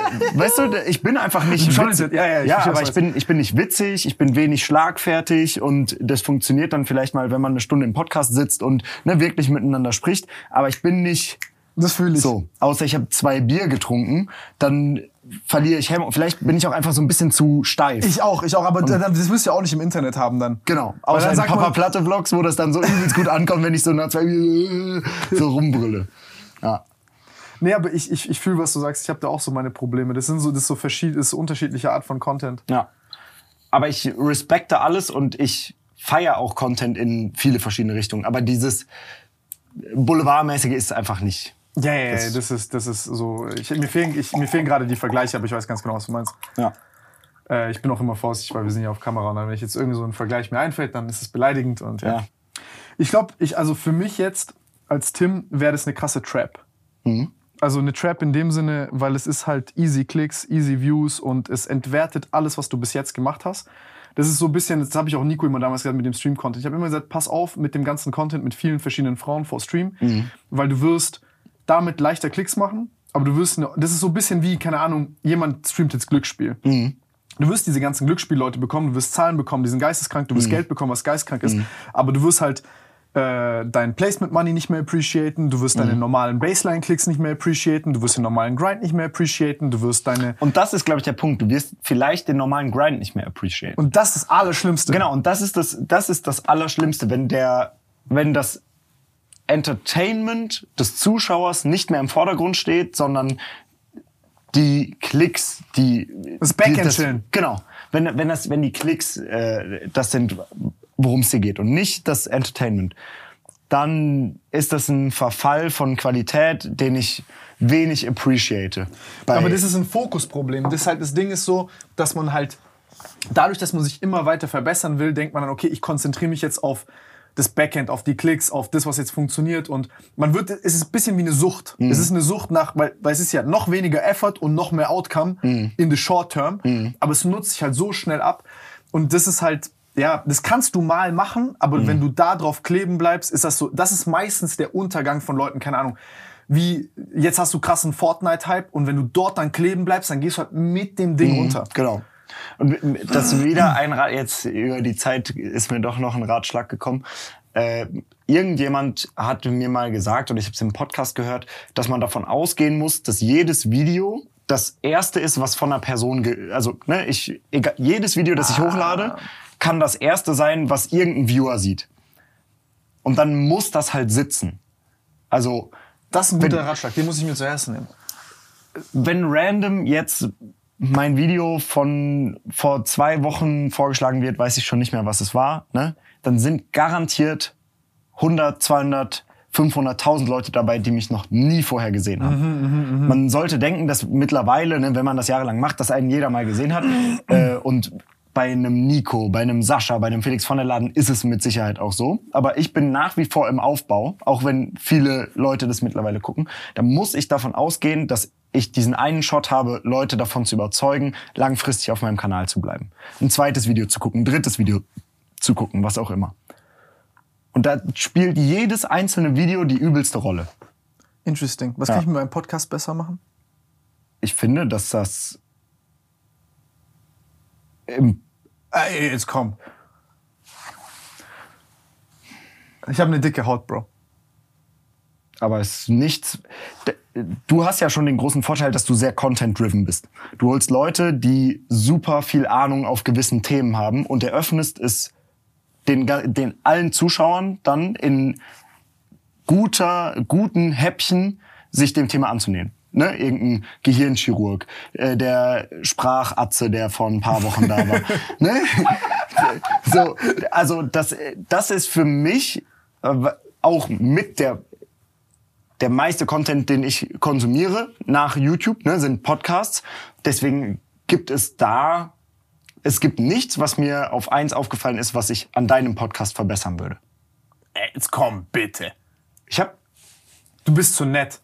Du bist viel zu gut erzogen, Bro. Ich, ich, muss es als Nach ich muss es als Nachtrag einreichen. Ich muss mir das genauer angucken, aber ich. Äh wir, wir, wir, gehen, wir zoomen zurück auf die, dass du nicht schlagfertig bist in der Situation und dass du sehr, sehr nett bist und dann schickst du mir das per WhatsApp. genau. Könntest in den Kommentaren, vielleicht fällt es jetzt einigen von euch auf, ähm, neben, neben, meiner, neben meiner Shortslänge und meiner Sitzposition. Ähm, ähm, nee, was ich, ich muss sagen, was ich halt bei dir krass appreciate, du bist, du bist obsessed mit deinem Content. Mhm. Ich liebe Menschen, die obsessed sind. Mhm.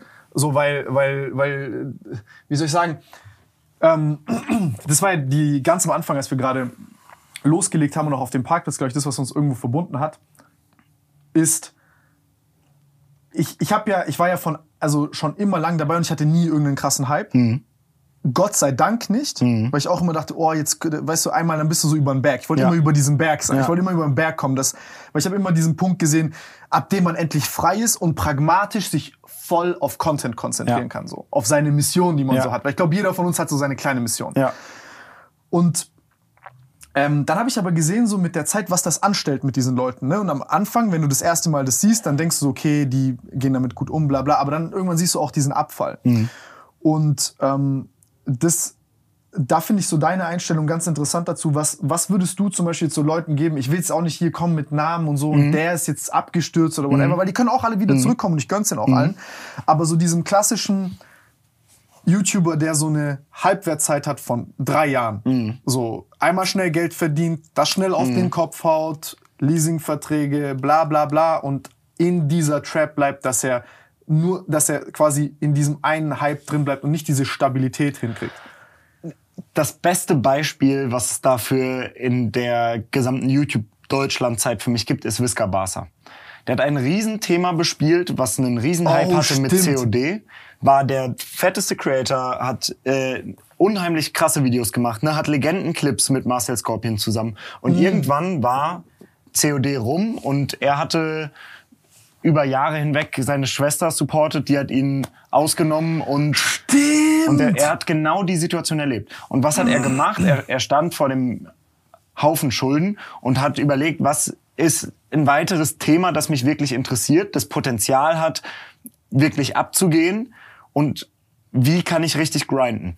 Und was macht er seitdem? Seitdem er probiert hat, da wieder rauszukommen, Stadion-Vlogs als erster quasi in Deutschland seitdem, spot on mit dem steigenden Hype von Fußball seit Shortclips und so weiter wieder dabei, ne? fliegt die ganze Zeit durch ganz Europa, ist bei allen Top-Spielen und macht allen Leuten, gibt einen richtigen Mehrwert, weil er Leuten Spiele accessible macht auf der ganzen Welt mit einer persönlichen Note, die übelst geil ist und mega authentisch ist, weil er heißt Visca Barca und allen ist klar, er liebt Barca und er liebt Messi. Und das ist für mich das Paradebeispiel von Sachen wieder neu und besser machen. Max Krancrafter.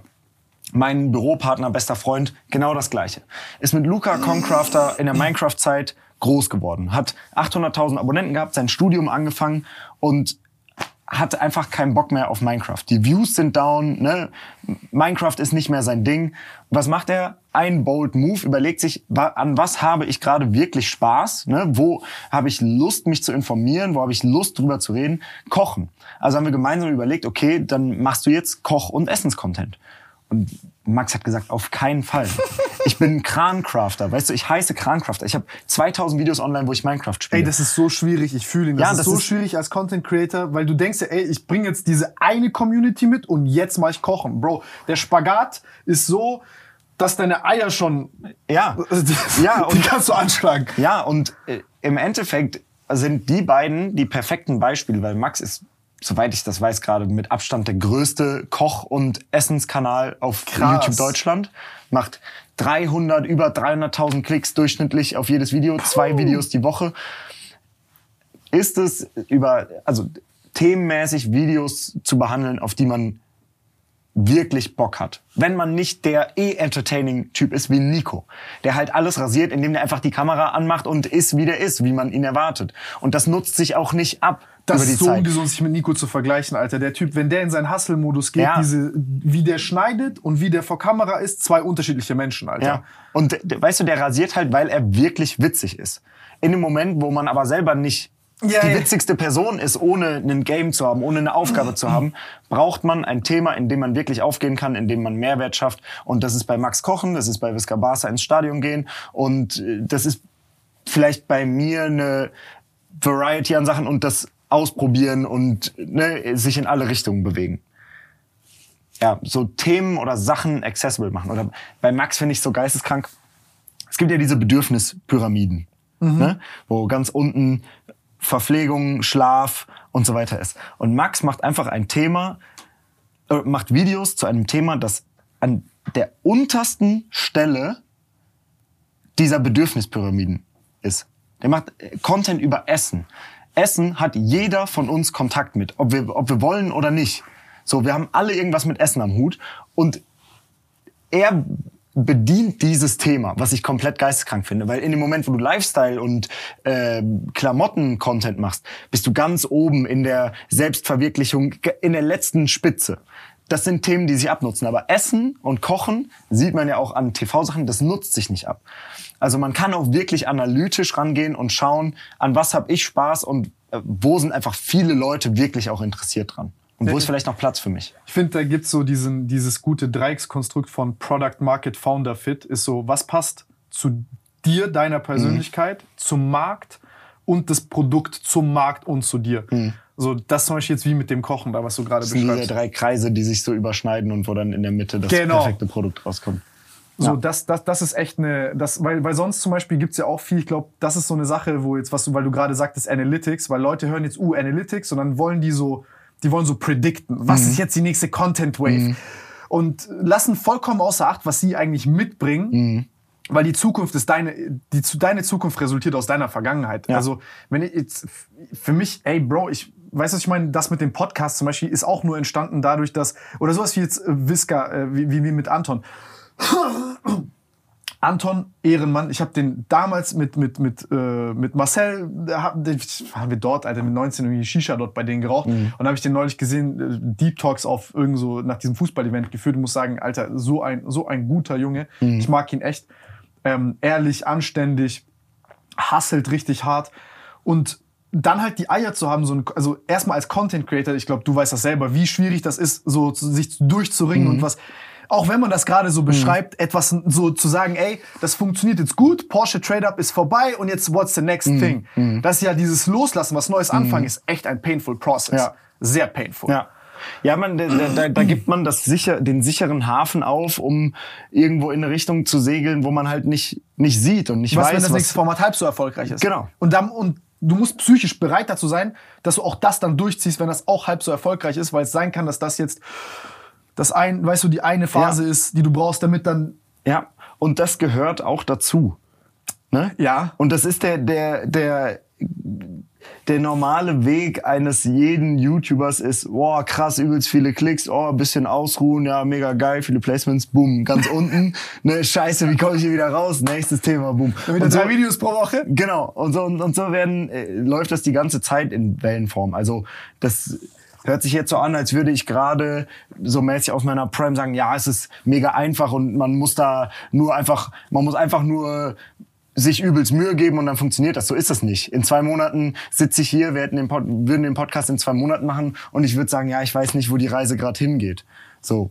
Ne, das ist einfach. Das ist wie Jahreszeiten. Genau, das ist wie Jahreszeiten, das kommt jetzt auch noch dazu. Es ist auch wieder Sommer. So, mir geht's auch allgemein wieder besser. Einem fliegt alles zu, es ist nicht dunkel, nass und, und grau.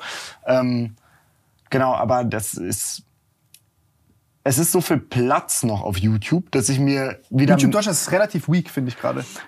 Ja, und auf der anderen Seite gibt es Leute, die mega strong sind. Also du hast einen Tomato Licks, der seit Jahren rasiert, du hast Simplicissimus, du hast ähm, Die sind beide strong. Genau, und du hast in, in viele verschiedene, du hast einen Anton, der übelst krass ist. Du hast einen Max, der macht Essens-Content. Wenn dir das nicht passt, guckst du Lukas-Content aus Wien, der auch Essens-Content macht. Wenn dir das nicht passt, guckst du Sturmwaffel. Ne? Also es gibt schon viele Sachen. Aber was ich immer denke, weil ich tatsächlich auch immer noch gefragt werde, meinst du, man kann auf YouTube noch erfolgreich werden? Denke ich mir, ja, immer in dem Moment, wo man nicht weiß, was man gucken will, äh, gucken will, wäre genau könnte genau dein Video gerade reinpassen. Und diese Momente gibt's, ne? die wird's auch immer geben, dass man nicht weiß, was man gucken soll, dass man alles geguckt hat.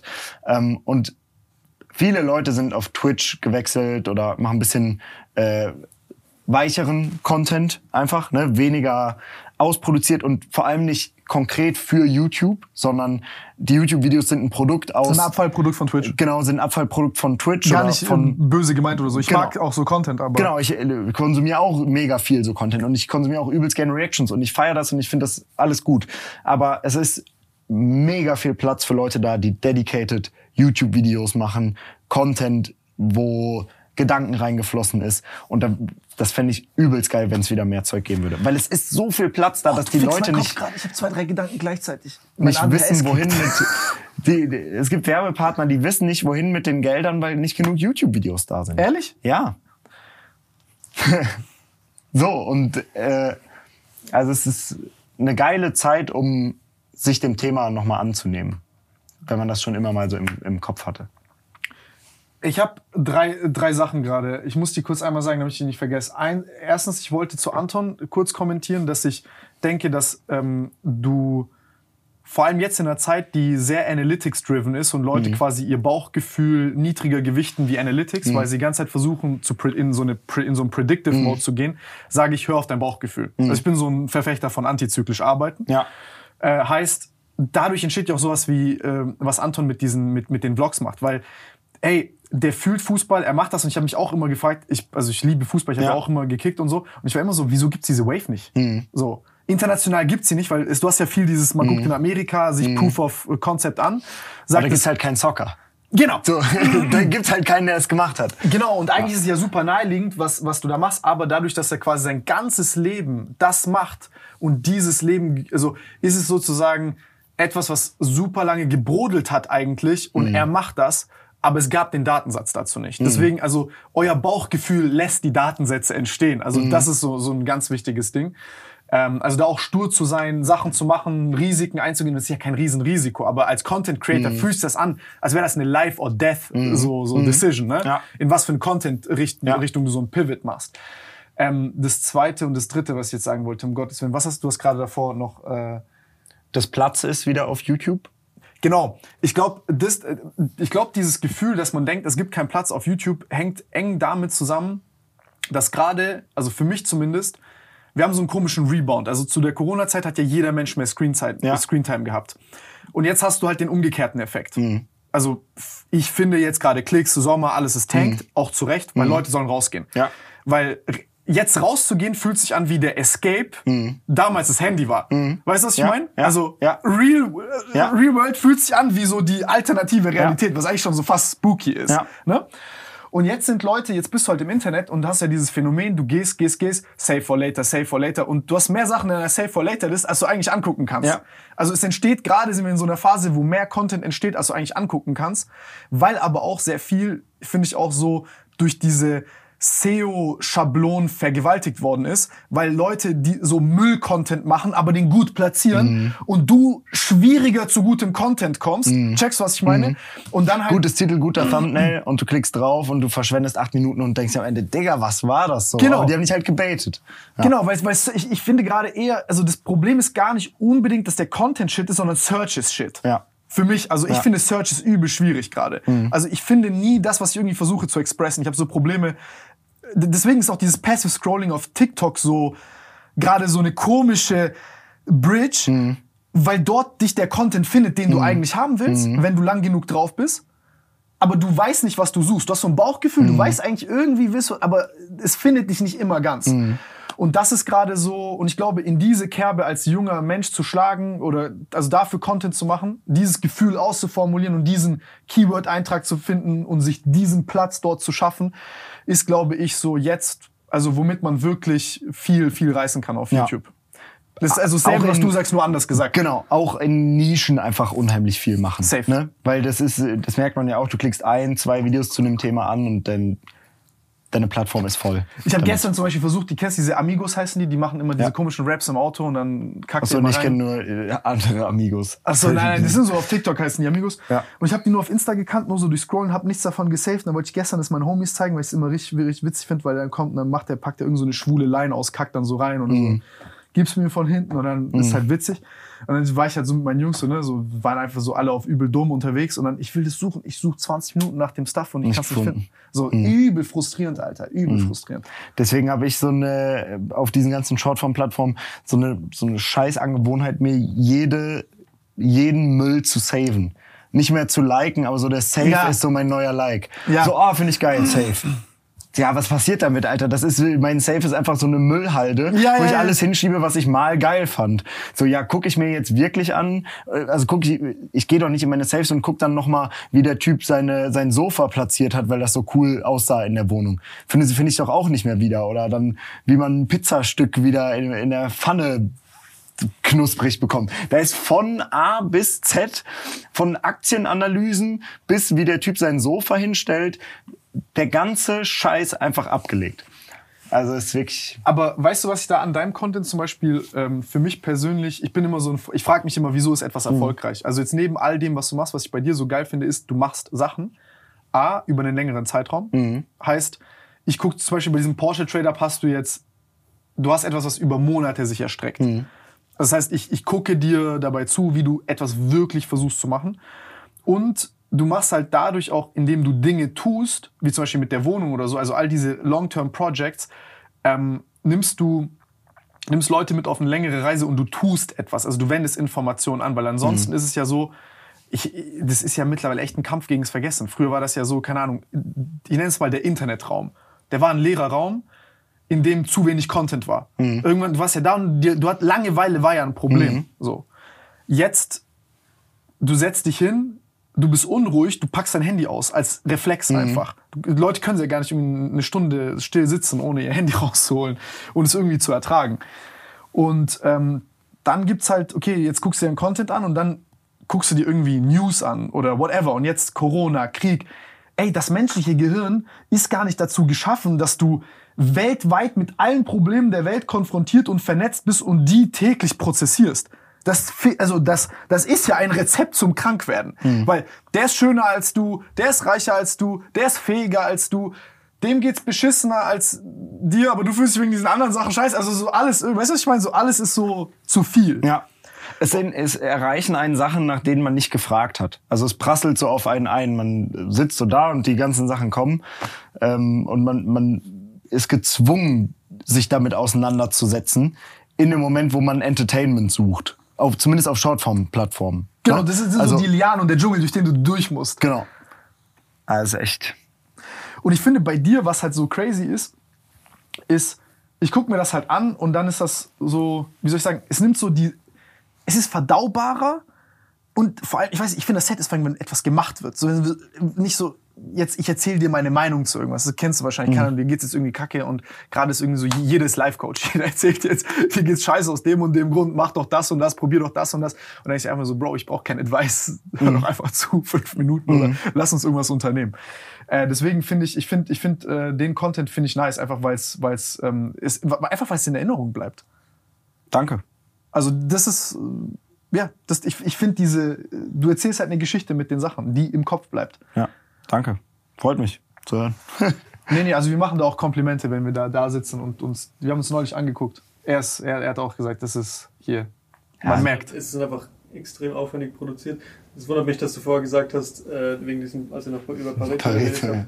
Ja, ich wollte auch fragen, wo ist Pareto? Die ganze aufwendige Scheiße raus, aber wenn ich mir dein Video anschaue, denke ich mir, Alter, es ist so, es sind so viel, auch bei Placements, so viele Animationen, die einfach extrem geil sind. Ja, das ist.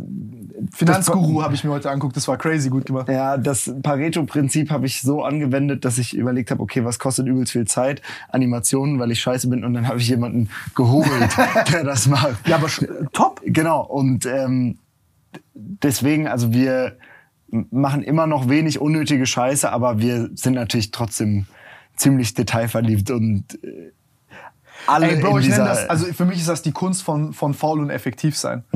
Also ich bin faul, ich, ich will einfach, also ich, ich bin faul, ich will das machen, worin ich gut bin, darin will ich besser werden und dann effektiv zu sein. So wie ich, als wir vorhin kurz geredet haben über dieses Unternehmerding und so Business, als ich dir gesagt habe, so, pass auf, dass du nicht in diese Trap kommst, wo du so denkst, so jetzt Businessman werden ist die neue Meta und scheiß auf YouTube. Weil äh, man sich ja auch als YouTuber oft so unverstanden alleine fühlt und dann so denkt so, ja, ich mache jetzt lieber was sicheres und wenn ich Geschäft verstehe, dann wenn alles scheiße läuft, dann geht's mir besser, aber eigentlich ist es mit dem YouTube Ding ist das ist das, was dir Sicherheit bringt. Ja, und ich, das habe ich auch in den letzten Jahren gemerkt. Ich habe auf ganz vielen äh, versucht auf ganz vielen Hochzeiten zu tanzen, verschiedene Kanäle hochgezogen, wo ich selber nicht vor der Kamera stehe. Ne? Dann Zum so Beispiel? ein The Studio hieß das. Kenn ich nicht. In so einem weiße Hohlkehle und dann äh, basically Cut und Jubilee-Formate. Äh, fünf Millionäre, ein Obdachloser und die müssen herausfinden, wer der Obdachlose ist. Ne? Also so einfach Sachen, die mit Randoms im Studio produziert werden Aber können. geile Idee. Ja, aber aufwendig und äh, zu viel Zeit gekostet, als dass ich mich nur noch darum gekümmert habe und nicht mehr um meinen Hauptkanal und habe dann diese diese ganzen Ideen außenrum einfach gecuttet, weil es zu viel ist. Weil die eine Sache, die ich machen will und muss, damit alles läuft, Hauptkanalvideos sind und eben nicht noch das nebenbei und das nebenbei und das nebenbei. Also es war ein riesen Learning, sich wieder auf die Basics zu fokussieren und und das zu machen und nicht außenrum alles mitnehmen zu wollen. Ey, dann fangen die Leute an zu streamen, dann machen die Leute noch einen zweiten Kanal und so weiter. Da, ah, oh, da müsst, da müsst ihr aber drüber sprechen, weil ich bin, ich bin selber so slightly stuck in, in dem Ding. Sehr lange gewesen und bin's noch so ein bisschen wahrscheinlich. Ähm, wann kam das bei dir? Also wie, wieso hast du das angefangen, sag ich mal, mehrere Sachen zu machen? Einfach weil das Interesse an zu vielen Sachen da ist. Und ich mache das auch nach wie vor falsch. Also ich mach, fange auch die ganze Zeit immer noch neue Sachen an.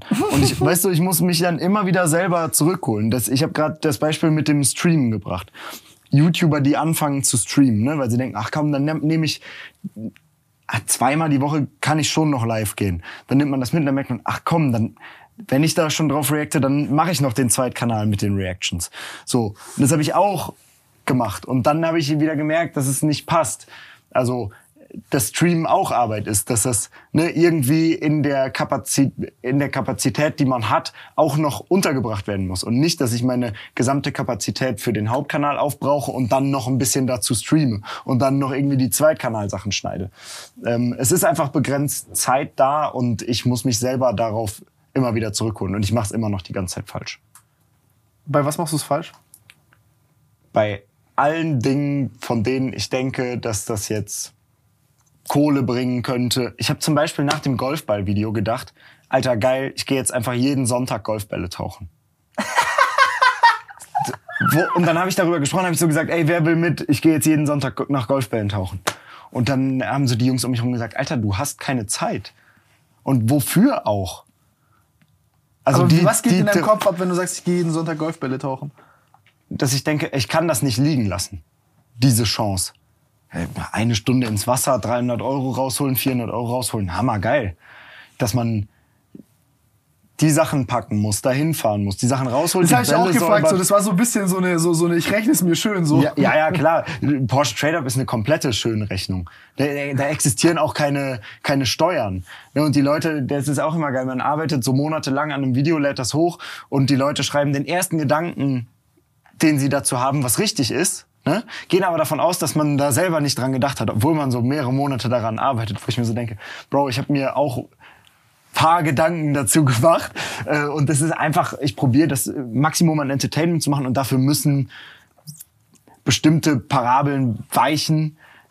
Weil wenn ich jetzt anfange, das steuermäßig aufzudröseln, dann wollen die das gar nicht sehen. Nein, das kannst du So. vielleicht ganz am Ende vom Video kannst du ja machen, okay, der Strom für den Tesla auf dem Weg zum, zum, auf dem Weg zum Golfplatz hat mich so viel gekostet, dass das Golfplatzvideo eigentlich minus x Euro ist. Genau, aber solche Sachen sind mit drin, so äh, Strom für Tesla und so. Ah, okay. Okay. Und Steuern macht auch am Ende keinen Sinn, weil ich äh, ja probiere, einen Porsche zu kaufen, der, den ich basically nicht versteuern muss, weil ich den in die Firma kaufe. Ne? Also ich mache 10.000 Euro Gewinn, dann versteuere ich die nicht, sondern kaufe mit den 10.000 Euro einen Tesla. Ja, aber das, ist, das, das sind ja alles so technische Sachen, die Genau. jucken am Ende ja auch. keinen. Genau. Du bist halt auf so einem richtig gesunden Degree obsessed. Ich liebe solche Menschen. Man sieht einfach, dass du, dass du, selbst wenn es gut läuft, wie geht's besser? Und ich liebe sowas. Geil. Ich liebe sowas. Ja, das ist die Quintessenz des Ganzen wahrscheinlich. Also weil ganz viele, so ein Max zum Beispiel um mich rum, der ist unheimlich gut darin, die Sachen perfekt zu machen richtig viel Gedanke reinzustecken, ne, aber dann auch die Arbeit wirklich abgeben zu können. Also er kommt dreimal die Woche im, ins Büro, ne, arbeitet acht Stunden, und dann haben die auch noch Außendrehs und so weiter. Ne? Aber der schafft es, sich wirklich frei zu nehmen. Und ich kann das nicht, weil ich denke immer, oh fuck, ich muss noch weitermachen, sonst passiert das und das. Sonst kann ich äh, nicht mehr weitermachen, sonst wachse ich nicht mehr weiter. Hast oder? Mhm. du, ganz kurz, hast du, hast du auch diese irrationalen Existenzängste? Oder was, was, was sind so diese Ängste, die du hast? Weil Naja, ich habe auch rationale Existenzängste, weil ich zum Beispiel mit dem Steuergeld unterwegs bin. Also ich habe, äh, ne, ich mache mir viel ich sage Gedanken um mal alles. nach außen hin. Ne? Mhm. Also ich verstehe das ja, wenn du jetzt aber anderen Leuten erzählst, du hast rationale Ängste. Ich, ich, ich verstehe das. Ich sag irrational, weil, weil viele Zuschauer das nicht so. Klar. Ist schwierig, das zu erklären. Ja, äh, eine Sache, die ich äh, so Mindgame-mäßig habe, ist, dass ich übelst das Hochstapler-Syndrom habe. Also, dass ich halt die ganze Zeit denke, fuck, morgen ist vorbei, ich werde entlarvt. Ne? So, ich denke die ganze Zeit, wie kann das sein, dass das funktioniert? Eigentlich kann ich, das denk nicht. jeden Podcast. Ja. Ja. Ich frage, wo, wo, ist, wo ist der Nächste? So, ich bin hier gerade so der Einäugige unter den Blinden. So Ja. fühle ich mich. So, ey Bro, das ist doch nicht einfach. Ich setze mich hier hin, ich unterhalte mich mit dir. Und Da- die Leute schauen sich das an. Genau. Und ich denke mir Es wird morgen jedes das bessere Produkt geben, was genau, Genau. das macht, was ich mache, einfach nur fünfmal besser. Genau. Ich denk die ganze Zeit, dass so ein Exposed-Video kommt. dass so Rezo sich hinsetzt und so sagt, yo, alles, was ihr von Dave gesehen habt, ist komplett an den Haaren herbeigezogen. Und ich mach die Sachen selber. Ich habe ne, alle Infos dazu, um zu wissen, dass es nicht so ist. Dass wir ehrlich daran arbeiten ne, und uns Gedanken machen und das dann umsetzen und dass niemand kommen kann und das macht. Und trotzdem denke ich, dass mir das irgendjemand, dass mir irgendwann der Boden unter den Füßen weggerissen wird und ich dastehe und denke, ja, es war nur eine Frage der Zeit, du hattest es niemals verdient oder so. Ey, weißt du, was ich aber daran so krass finde? Ähm, ich habe das mein Leben lang. Also, das ist so ein. Es ist wirklich ein ekliges Gefühl, weil du ja nie. Das ist das, wenn dich jetzt zum Beispiel jetzt jemand draußen sieht, von draußen, du bist jetzt äh, auf einer Party oder in einem Frühstückslokal oder irgendwo spazieren. Das ist ja echt. Dieser Gedanke ist echt immer sehr close bei dir. Also bei mir zumindest. Dass du so. Keine, kriegst eine E-Mail, eine Nachricht. Es gibt so so paar Sachen, wo du so immer denkst, fuck, vielleicht ist es jetzt das, dieses, weißt du, dieses eine komische Ding. Und ähm, bei mir war das oh, zum Beispiel, warum wir bei Olakala so rumobsessen oder jetzt bei voll vielen Sachen ist bei mir genau das, dass ich diese Angst habe und diese Angst eigentlich 80 Prozent von meiner Motivation ist. Es ist so immer voll traurig, wenn mich Leute so fragen, so, ja, was motiviert dich eigentlich, das alles zu machen und so. Und ich so im Endeffekt sage so, ja, meine geisteskranke Paranoia. Ja. ja, und die, man hat auch so ein bisschen das Gefühl, dass man mit, äh, jetzt zum Beispiel mit Ola Kala, ne, ihr seid ja super schnell richtig krasse Wege gegangen, habt euch Designer geholt und so weiter und seid vollkommen weg von dem einfach nur T-Shirts, Hoodies und eine Hose, sondern ihr seid ja voll in Richtung von wirklichem Klamottendesign gegangen, ne? wo das Fabric, der Schnitt und das Konzept die Klamotte macht und nicht der Druck. Was ich übelst appreciate, das habe ich dir ja gerade eben auch schon gesagt, ich finde das extrem stark. Und das ist so ein Mechanismus, um dagegen anzuarbeiten.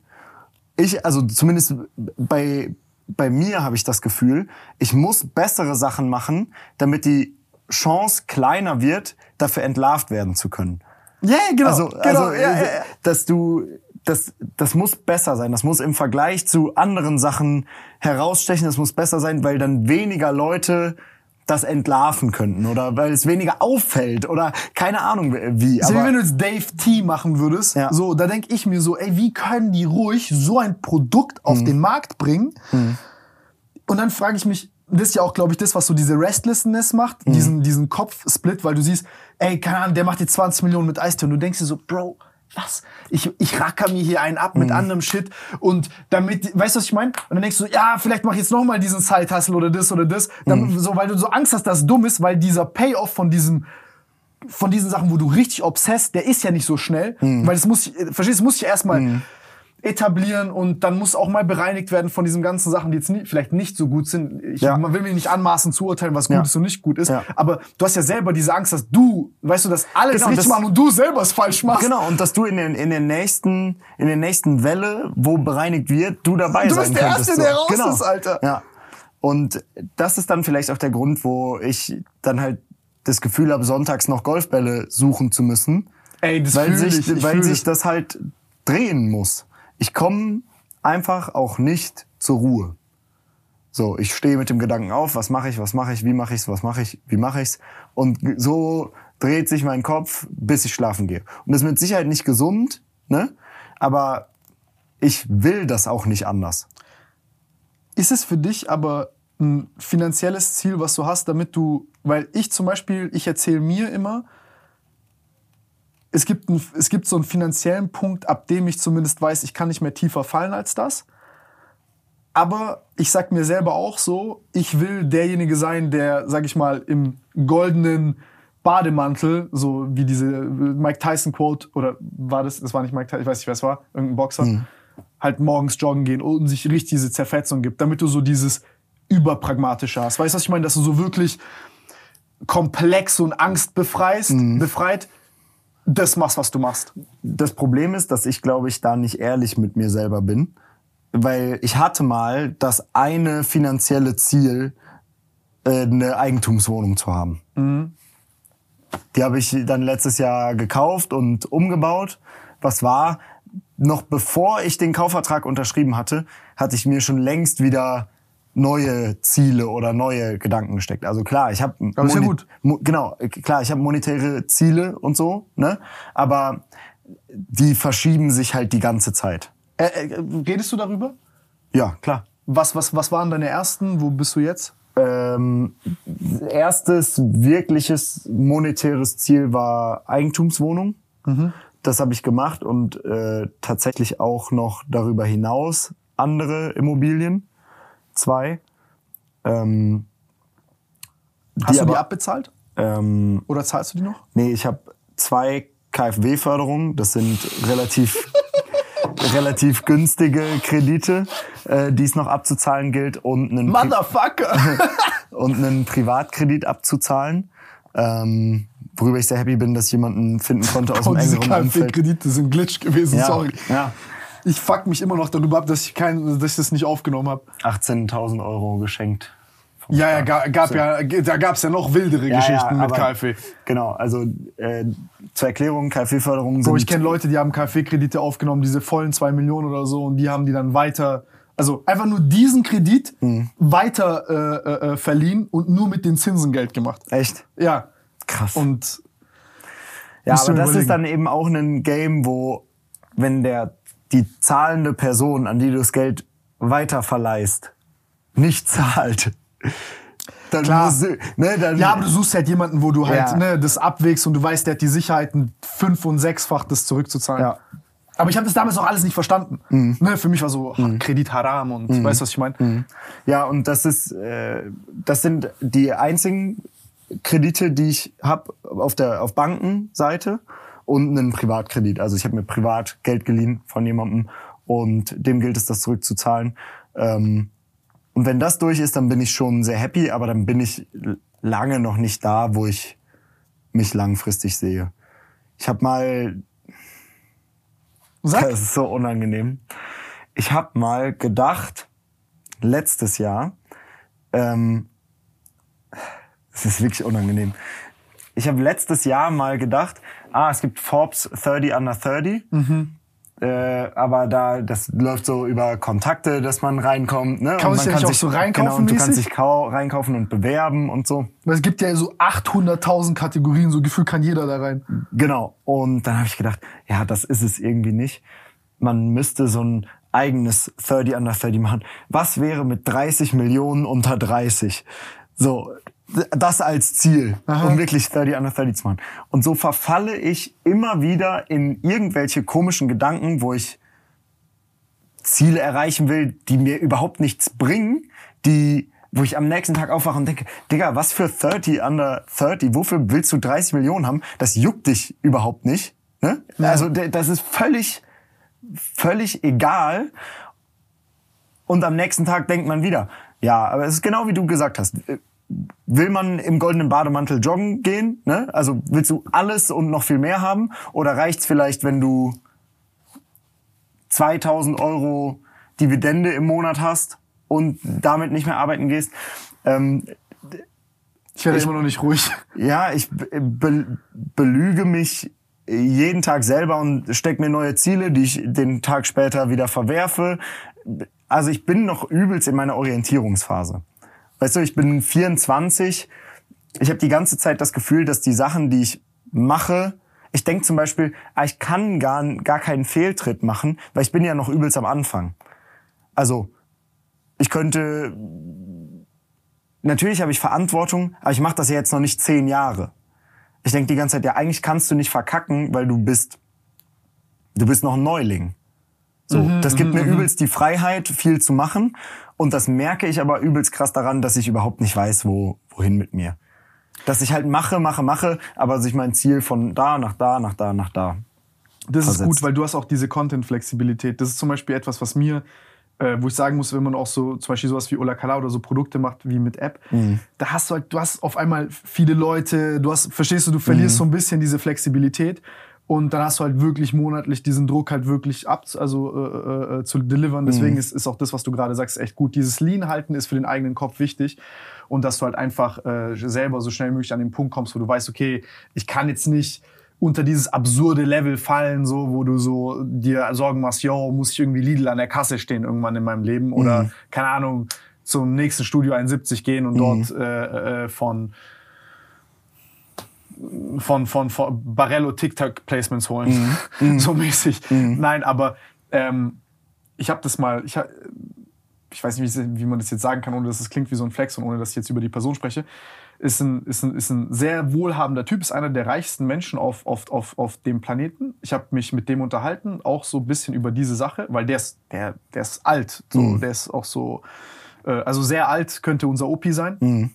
Und äh, der ist driven und der hat Milliarden. So. Und dann sagt er so, ja, äh, Wasser. So, wie lange kannst du ohne Wasser leben? So, ja, halt ein, zwei Tage, dann wird's halt so, wird, wird schwierig, ne? Und dann siehst du, bei dem ist halt die Paranoia auf dem Level, dass der halt Wasser, also der, der will dann halt Wasserzugang haben für sich, seine Familie und alle Leute, die ihm wichtig sind. Und das halt so, diese Paranoia, die koevolutioniert auch so, weil du so immer so neue Live, Live äh, äh, Extinction Events in deinem Kopf ausmachst und so dein, weil du so am Anfang so, ne, so am Anfang ist es so, okay, wie lebe ich jetzt okay, von der Wohnung ab. Was, wenn ich jetzt enteignet werde? Was, wenn Deutschland den Bach runtergeht? Okay, dann brauche ich noch da und da. Und so, ich, dieses Spiel geht halt immer weiter. Und das ist halt schon crazy. Und das ist aber ein Game, das sich Ist auch sehr beunruhigend. Genau, dass ich eigentlich überhaupt nicht spielen will, in dass ich mich aber halt reinzwänge. Dass ich nach dem Tag, wo ich diese Auswüchse da habe, dann denke, nee, ich will komplett autark irgendwo sein und gar nichts mehr mit diesem ganzen Stress zu tun haben. Ne? Und so viel haben, dass es gerade reicht, um irgendwie mir die Kartoffeln selber zu pflanzen. Und das ist eben dieses Ding. Jemand, der 80 ist, der so viel Kohle hat, da ist klar, der ist da, der steckt da seit Jahren Hals über Kopf drin. Der, der hat sich irgendwann auch dafür entschieden, das zu machen. Ich habe aber mit 24 das Gefühl, dass ich noch komplett frei entscheiden kann und übelst den Switch machen kann, wohin mein Leben gehen soll. Wenn ich keine Lust mehr auf das Risiko der Selbstständigkeit habe, ähm, keine Lust mehr auf das ganze Thema, dann ist eine Festanstellung wieder eine gute Option. Wenn ich da keinen Bock drauf habe, dann mache ich es wie mein Bruder und arbeite im Surfcamp für Kost und Logis in Frankreich. So, weißt du, auf dem Campingplatz. Da kriegst du eine Aufwandsentschädigung und die machen das alle, kommen alle über die Runden. Die reisen dann mit der Sonne die- Küste Frankreichs runter nach Portugal, bis da zu kalt wird, kommen Weihnachten nach Hause und fliegen dann im Januar wieder nach Marokko, weil da warm ist und da in Tagasut die Wellen sind. Keine Ahnung. Also es gibt tausende Lebensentwürfe und ich bin noch längst nicht entschieden, ist das, was ich damit sagen wollte. Dass ich in alle Richtungen absoluten Größenwahn und ich verziehe mich und niemand bekommt irgendwas Ja, mit. ja, ja, ja. Halt alles. Wenn es so zu viel wird mit der. Angst, ne, dann kokettiert man so mit diesem, oh, was, wenn ich jetzt alles liegen lasse, mich Genau. verpiss und Ja. aber ich gebe mir dann immer so, ich denke mir dann immer so, okay, gut, das ist jetzt echt Energie in die falsche Richtung, die du da äh, äh, denkst. Und ja, das Ja. habt ihr jetzt alles nicht gehört, keine Sorge, Freunde. ich- Nein, aber das ist schon, wenn so der Pressure zu viel wird, dann. Ich meine, das ist ja auch so ein hyperkompetitives Feld. Das ist ja auch das, was ich vorhin meinte mit dieser Paranoia und den ganzen anderen Leuten. So, du denkst so, ey, Bro, wenn ich mir überlege, ich jetzt als 13-jähriges Kind, was YouTube anguckt und jetzt sieht, ey, wie erfolgreich man mit diesen ganzen Sachen werden kann und dann sehe, wie teilweise Leute da sind, oh ja, Bro, das fühle ich jetzt nicht, das zu drehen, ja, wird schon kommen, ja, kack auf das Placement, mach irgendwas anderes. Und so, dann denke ich mir so, uff, Bruder, you living a dangerous life, Bro. Das ist so schwierig darüber zu reden, weil ich glaube, das ist sehr typenabhängig ist. Ich generalisiere das null und ich will auch gar nicht urteilen, aber ich könnte mit so, Bro, ich würde wirklich, ich würde behindert werden. Aber du ziehst ja auch Sport zum Beispiel durch. Ja? Das ist genau so ein gutes Beispiel, was jeder auf sich anwenden kann, ohne dass wir das irgendwie ne, auf YouTube und so übertragen müssen. Wir wissen alle, dass Sport uns gut tut. Wir wissen alle, dass das so ziemlich alles heilt, was man an kleinen machen's Bewegungen hat. nicht. Aber man macht's nicht. ja, So. true. Und äh, das ist halt äh, auch auf die Arbeit zu übertragen, auch auf äh, sich selber einschränken, wenn man mal Kohle hat, das lieber zu investieren, anstatt gut essen zu gehen, in Urlaub zu fahren, sich Lu Luxusartikel zu kaufen. Ne? Jeremy Fragrance, der diese, der diesen Verzicht so krass predigt. Ne? Predigt er das? Echt? Der sagt Golden Rolex, Red Ferrari, Jeremy Fragrance, aber der Luxus gibt mir alles nix. Der hat diese zwei Luxusgegenstände und seinen weißen Anzug und sagt, abseits davon ist er komplett frei oder probiert er sich immer wieder frei zu machen von Entspannung, Chillen, Luxus, äh, Social Media und dem ganzen Kram. Und das ist einfach ein konstant, konstantes Battle, dem man sich entweder voll hingibt ne, und quasi an allen Fronten durchzieht oder dem halt verfällt und immer auf den letzten Pfennig lebt, äh, nicht zum Sport geht, zu viel TikTok schaut, dann seine Jobsituation auch nicht angeht und so weiter. Und das ist auch einfach eine Sache, die einen träge macht, wenn an einer Stelle was nicht funktioniert, ne, die Arbeit war scheiße, oh nee, jetzt dann doch kein Bock mehr zum Sport zu gehen und wenn das Ja, nicht ist so eine funktioniert, Kaskade. dann, genau, und dann denkst du, scheiß drauf, ich bestell mir lieber was zu essen, hast du wieder 15 Euro zu viel ausgegeben und dann liegst du auf dem Sofa, hast den Burger schon drin und hattest schon einen Scheißtag auf der Arbeit und warst nicht beim Sport und dann denkst du, scheiß drauf und jetzt baller ich mir noch, fried man seinen Kopf noch so vier Stunden mit TikTok. Und man findet sich ja auch selber wieder genau in den Situationen. Und jetzt in so einem Ich glaube, jeder von uns war mal in der Situation. Genau, und ich finde mich da auch immer äh, wieder drin. Deswegen, das ist mir auch nochmal wichtig, das zum, so zum Ende zu sagen. Das hört sich immer so scheiße an, so einen Podcast zu hören, ne, wo Ja, dass wir sich das so, so an, ja, genau, ich verstehe wo, wo voll. sich das so anhört, als würde ich jetzt hier sagen, ja, im Prinzip ist das übelst easy, ihr müsst gucken, wo ihr Content machen könnt, ne, und so weiter. Ähm, ja, und dann durchziehen. Nee, das ist auch für mich und auch für dich ist es so ein constant Battle jeden Tag von morgens bis abends den kleinen oder großen Dingen nicht zu verfallen, die einen davon abhalten oder die Safe. Ne, Also, also- Bro, ich hatte vor dem Podcast auch wieder, mein Kopf war gespinnt. Ich wusste, Ja. okay, Panik wird wieder kommen, ich werde wieder kurz dumm. Das so, oh, Alter, muss das heute sein? So, Mhm. dann habe ich Angst, bin ich korrekt zu dir, ähm, weil meine Psyche da nicht da ist. Ich will, so, weißt du, was ich meine? Du nimmst dir extra Zeit hierher zu kommen. Ich habe riesen Erwartungsdruck. Mhm. Dann frage ich mich, kriege ich mit dir es hin, ein gescheites Gespräch zu führen, ähm, weil du bist, weißt du, ich bin dann so unter Druck, weil ich so denkst, oh, Ja, das ja. ist so coole Sachen, die der Typ macht. Kriege ich das überhaupt hin, das zum Ausdruck zu bringen, wie gut ich das finde, was er macht, das äh, hier rüber zu transportieren.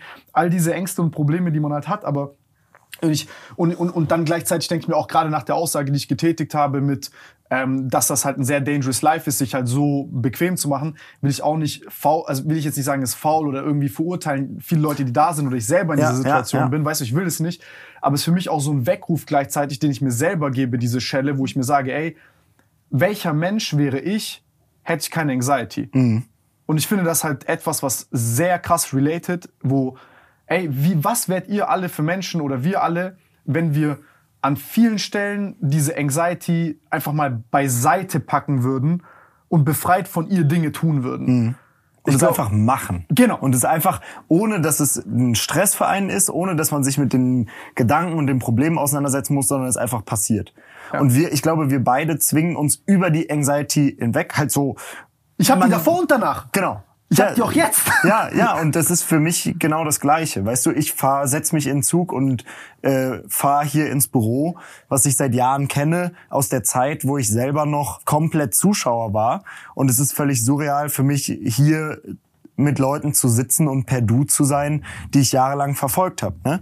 Also es ist dann sogar auf an den Stellen, wo man jetzt mit fremden Leuten zusammenkommt oder mit fremden Leuten zusammenarbeitet, weil wir kannten uns bis auf einen Handshake vorher nicht, ne? ist das, muss man sich auch immer ins Gedächtnis rufen, dass es auf beiden Seiten so ist. Also, Ja. also selbst wenn man als Angestellter zum Chef geht, ne, hat man das Gefühl, oh fuck, der nimmt mich komplett auseinander, wenn ich jetzt nach Urlaub frage. Aber der Chef denkt sich, oh scheiße, der könnte das noch im Hinterkopf haben, dass ich da und da irgendwas verkackt habe zu bestellen oder irgendwas. Ne? Also di dieses, Perfekt beschrieben. das ist so auf von allen Seiten, alle sitzen im selben Boot und haben so ihre eigenen Struggles zu bekämpfen. Die einen reden nicht drüber und deswegen hat man das Gefühl, ah, die machen das alles so mit links. Manche Leute sind wirklich sehr im Reinen mit sich, machen das wirklich mit links, aber der Großteil kämpft, glaube ich, jeden Tag mit sich oder auch gegen sich, um die Sachen so machen zu können, wie man sie macht.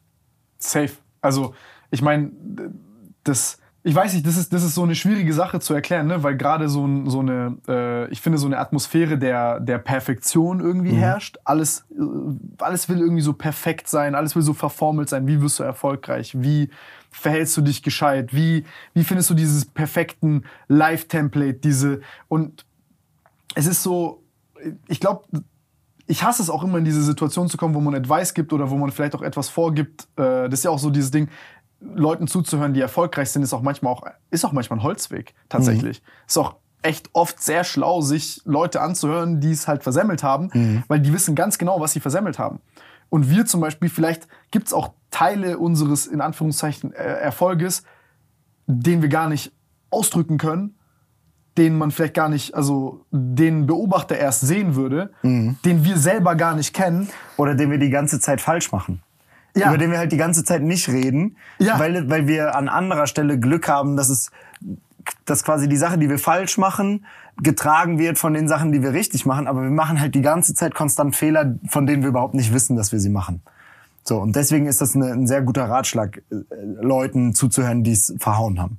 Was in Amerika auch von der Mentalität her viel mehr so ist, dass die Leute, die eine Selbstständigkeit verkackt haben, quasi probiert werden, wieder aufzubauen und quasi zu sagen, hey, was, was lief falsch, wie kannst du es besser machen, aber so cool, dass du es probiert hast. In Deutschland ist äh, pleite zu gehen, Insolvenz anzumelden, was auch immer. Scham. Genau, immer Scham, immer mit äh, Insolvenz, äh, Insolvenzverfahren ist äh, ein wichtiges Ding, aber ne, aber immer mit einem großen Trara Ja, ja. verbunden. Ähm, äh, Vertrauen, das verloren ist, boah, willst du mit dem wirklich Geschäfte machen, der ist schon mal pleite gegangen.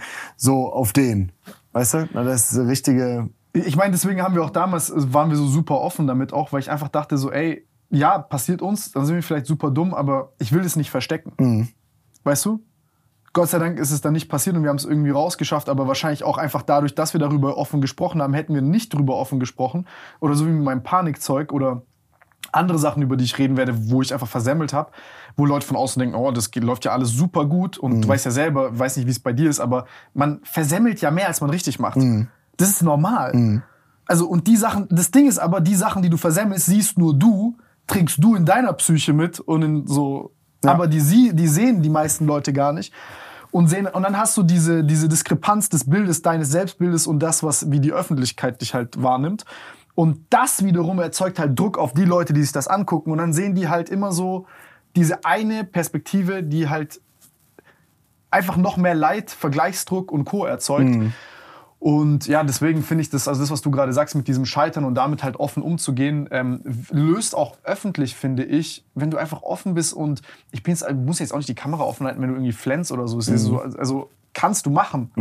Also es, es geht mir so um alles, aber du musst auch nicht irgendwie die ganze Zeit denken, du musst jetzt positiv sein oder ich scheiß da komplett drauf. Wenn ich einen Kacktag habe und ich dann filme, dann habe ich einen Kacktag und dann filme ich da halt so. Ist jetzt unprofessionell vielleicht, aber für mich ist es so. Ja. So ich, ich finde meinen Frieden nur so durch Ja. die Sachen. Du lernst tätowieren? Ja, das war eins der ersten Videos. Kannst du's? Nee. Ich kann dir die Versuche zeigen, wenn du willst. Zeig. Hast du dich. Nein. Ja, ja, Nein. Klar, Nein. na klar. Ey, Digga, chill. Das war das erste. Aber ey, das sieht geil aus, weil es sieht wirklich aus. Also, es Ja. sieht. Ja. Dann hier so ein Bauhaus-Logo, das war eins mit Maschine, das hat Jan von Gewitter im Kopf gemacht. Sieht man auch. Oh. Ja, das sieht man. Das war, als er noch Tourette hatte. Ja, genau. Und dann hier so. Das hast du aber alles selber gemacht? Genau, ja. Das nicht, glaube ich. Das hat die Anna gemacht, ja, nix, ne? Aber Dave, Dave zeigt Zip. TikTok. Weil, ähm, wa- wa- was mich interessiert ist, ähm, hast du mit dem, mit dem Content gerade und mit allem, wie du aufgestellt bist, interessiert mich das. Ist es für dich so, dass du wirklich so einen guten, einen guten Profit oder Überschuss machen kannst mit der Firma, die du hast und mit dem, mit dem Content, den du machst und Placements und Co.? Oder ist es noch mit Produkten selber eigene, die zu machen? So, was sind da so deine Pläne? Äh, nee, wir sind gut profitabel Ja? mit äh, rein YouTube, aber über die letzten Monate deutlich teurer geworden durch mehr Mitarbeiter. Also wir hatten letztes Jahr eine Rentabilität von ungefähr 70 Prozent. Also Ja, 70% also sieb- Profit. Ja, Okay, aber mit wie vielen Menschen? zu dem Zeitpunkt waren wir. Ja, es ist schwierig zu sagen. Ich habe immer Arbeit von außen eingekauft, ne, wenn wir irgendwo was brauchten. Zu dem Zeitpunkt hatte ich eine Person fest, äh, halbe Stelle Buchhaltung, Ja, okay, also ultra lean. genau Ultralin. Und jetzt dieses Jahr wird's deutlich geringer. Ne? Aber 20, 30, Nee, ich glaube schon mehr. 50? Ja, oder so. Okay. Ja, so 40, 40, 50 Prozent. Also es ist schon, schon noch Aber rentabel. schon bei ordentlichem Hustle, ne? ja, Also, ja, ja. Also du machst wahrscheinlich mehr als letztes Jahr. Oder? Oder- Nee, es ist ähnlich viel, aber ich habe halt einfach mehr Leute. Und Mhm. der, das große Glück, ähm, dass die Leute, die ich habe, mit mir auch über 40 Stunden hinweg durchziehen. Ah, ja, okay, verstehe. Ähm, also wir sind schon wirklich auf Kante. Wir haben quasi seit, ich habe nach, also Seven vs. World Behind the Scenes war äh, absolut krank. Das war wirklich, man, viele Leute sagen immer so, ja, ich arbeite jeden Tag zwölf Stunden. Seven vs. World Behind the Scenes war wirklich so, dass wir sieben Tage die Woche zwölf Stunden am Tag gearbeitet haben.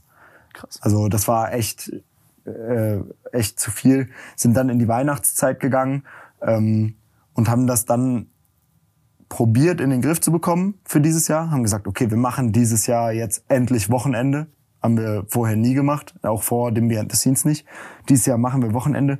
Das hat einen Monat gehalten und jetzt wird Samstag, Sonntag auch von den Jungs, die mit mir cutten, einfach weiter gearbeitet. Was, was willst du sonst machen, Samstags, Sonntags, Bro? Ja, was will ich machen? Aber ne, das ist dann auch wieder, dass ähm, persönliche Kontakte, Freunde, Familie außenrum halt so sagt, Alter, was, was soll das?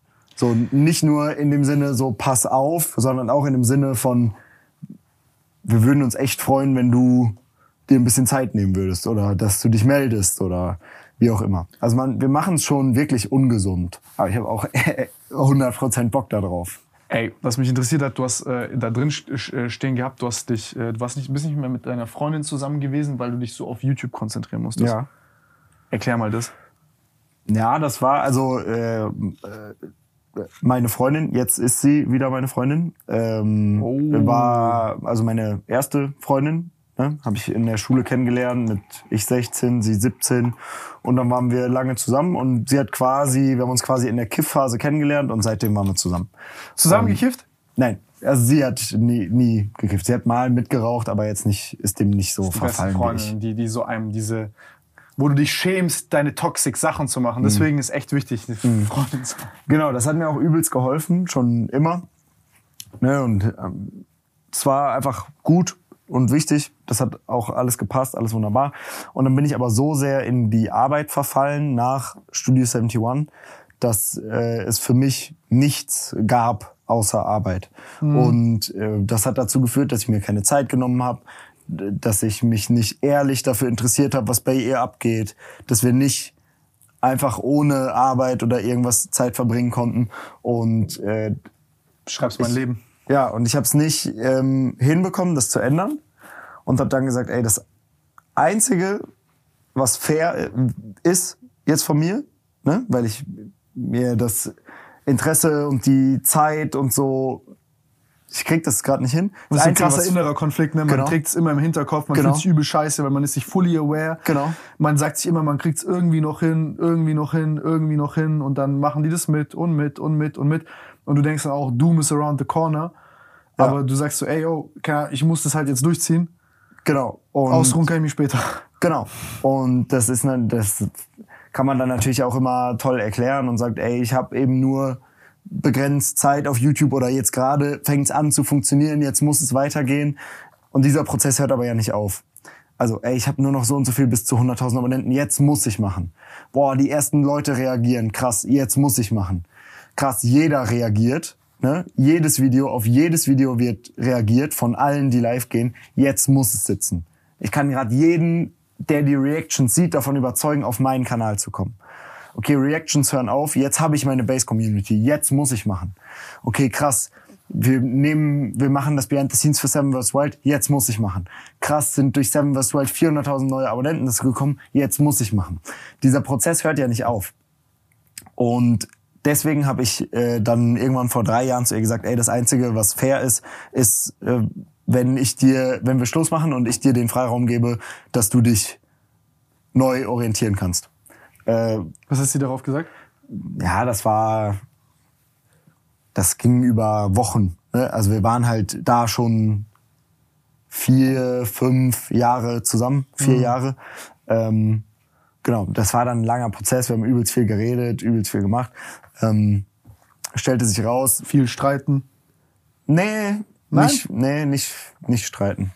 Das war Erwachsen. wirklich einfach, ja, irgendwie war man, man ist sich zu nah und das war zu fest für beide Seiten, als dass das so ein, so Streitigkeiten gewesen wären. Ähm,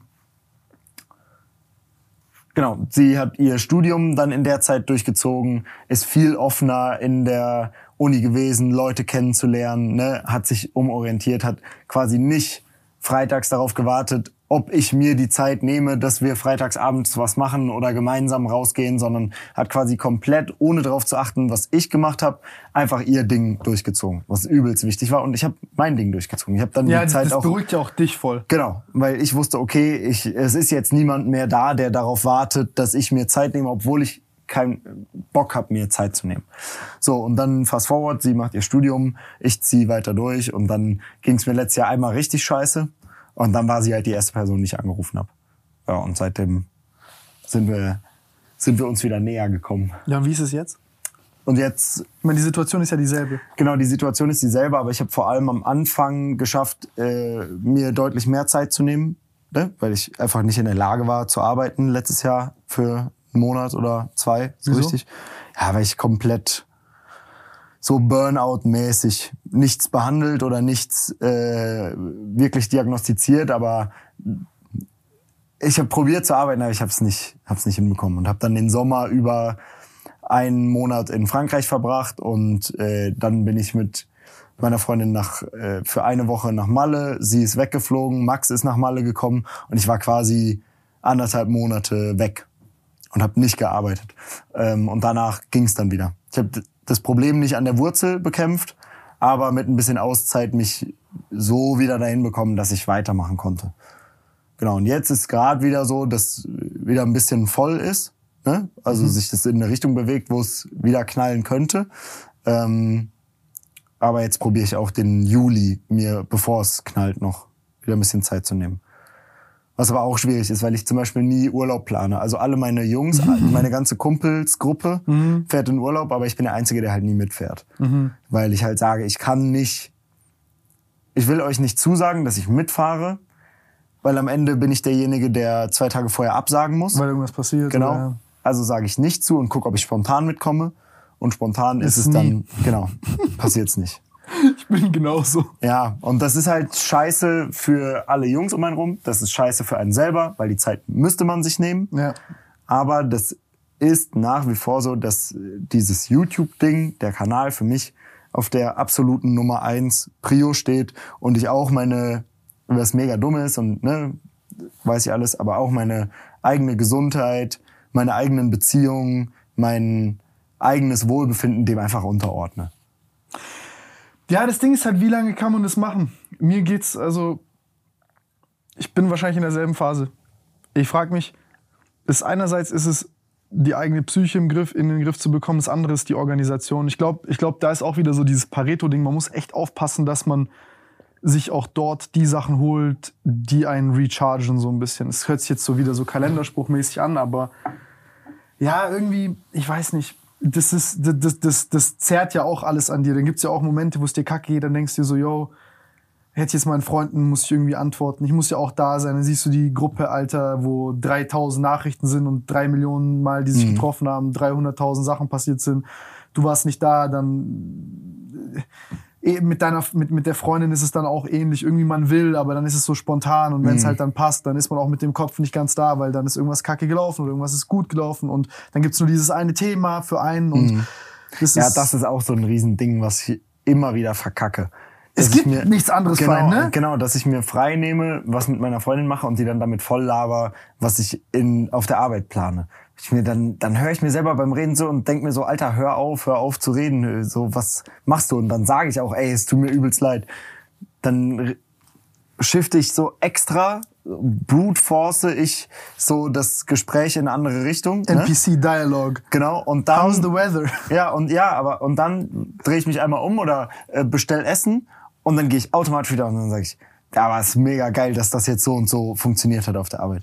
Das ist für mich, das, das mein Kopf kreist sich nur darum. Aber ich muss sagen, jetzt gerade zum Sommeranfang ähm, ging es mir schon direkt wieder deutlich besser. Alleine abends gehen wir mit äh, den Leuten, die dann Zeit haben und auch dem Cutter aus dem Büro und so weiter, einfach in den Park und halten Ball hoch. So fünf Leute im Kreis. Geil. Wer fallen lässt, bekommt einen Buchstaben. Sobald wir spielen zum Beispiel Limo, ne? Mit vier Leuten, dann vier Buchstaben, spielen wir Limo. Du lässt viermal äh, den Ball fallen, dann hast du Limo voll, dann starten alle wieder bei null und du musst eine Limo bezahlen. So weiter. Und dann spielen wir halt zumindest mal so vier Runden hochhalten durch. Geil. Und dann bin ich danach schon so, oh, top. Das war richtig gut. Das ist eine halbe Stunde oder Stunde und das ist, macht übelst den Unterschied. Ja, das, das ist schon true. Ja, ich glaube, da muss man ein bisschen lernen, wie man damit umgeht. Ich finde das, ich finde das, äh, ja, ich finde das mit Freunde, Familie und, und Freundin ist manchmal schwierig. Deswegen fand ich es krass. Ja. Ich würde nicht so weit gehen, Schluss machen und so, aber ich, ja, ich habe das. Ja, aber also- das ging nicht anders. Da gab es keine. Es kam ja auch so Option. mittendrin. Ich Ja. habe meine Freundin richtig hart darauf vorbereitet. Ich war so wirklich, bist du dir sicher, dass du das willst? Mhm. Ich habe dir so, so, so, so nach dem Motto so halbes Referat gehalten, warum sie nicht mit mir zusammen sein sollte. Mhm. Ich habe sie so auf alles, alles, alles, aber die ist da Gott sei Dank sehr, sehr verständnisvoll. Mega. Aber es ist hart. Es, es, ist, es ist hart. Es ist echt hart. ja. Echt hart. Aber auf der anderen Seite ist es halt wirklich, wenn man daran denkt, okay, wenn man es jetzt dadurch schafft, ne? Und wenn man das auch schafft, jetzt wirklich die Energie in den richtigen Jahren äh, für die Arbeit zu nutzen, dann kann das echt Freiheit hinten raus schaffen. Ja. Ne? Also nimmt man sich die Freiheit oder nehme ich mir jetzt die Freiheit vielleicht noch zwei Jahre, dann kann es wirklich sein, dass ich die es geschafft habe, die Wohnung abzubezahlen und vielleicht noch ein bisschen was verdient habe. Und dann kann ich erstmal mit ordentlich Peace of Mind schauen, wo die Reise hingehen soll. Sollte dann YouTube nicht mehr funktionieren, ne? Oder äh, sich keiner mehr dafür interessieren, wie auch immer. ja, klar, das ist ja die Das- Angst, die man hat. Ja. werde ich nächstes Jahr, kommt nächstes Jahr jemand, der hungriger ist, der besser ist. Das ist Ja. alles, was wir da vorhin hatten. Genau. Und dann sagst du, okay, da muss, ich muss jetzt machen, was geht, damit ich ready bin für diesen Fall. Genau. Und dann glaube ich auch, weißt du was, also was ich denke, ist so meine Traumvorstellung, ist so, wenn ich das hab, dann kann ich zwar weiter auf dem Pensum arbeiten, aber ich kann dann halt auch, egal wann ich nach Hause komme, klar wird es die Tage geben, wo du dich wieder richtig opferst und so, aber erstmal dein Team wächst mit dir mit.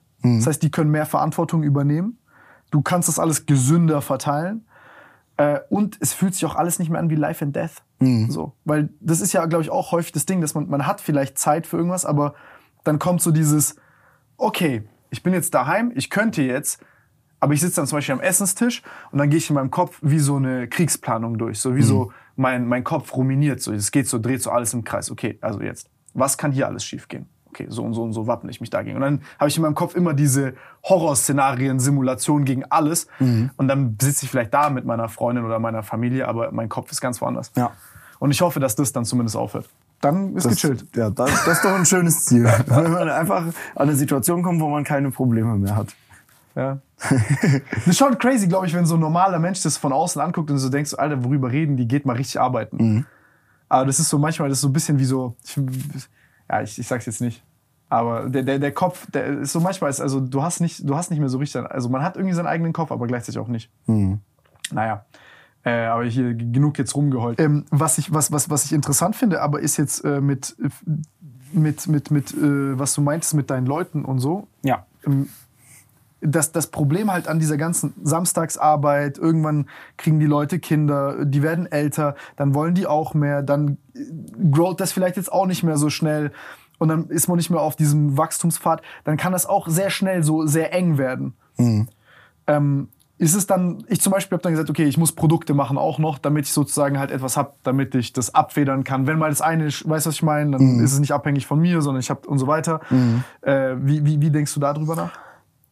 Äh, Denke ich auch viel drüber nach. Man Ähm, kannst ja nicht jedes Mal sagen, ey, jetzt noch ein Wochenende, noch ein Wochenende, noch ein Wochenende. Weißt du, was ich meine? Genau, also das, da gibt es ein paar verschiedene Herangehensweisen. Einmal war ein, einer der Tests in die Richtung, einen Kanal zu machen, auf dem ich mit meinem Gesicht nicht bin. Das war The Studio damals, worüber ich gerade eben schon gesprochen habe.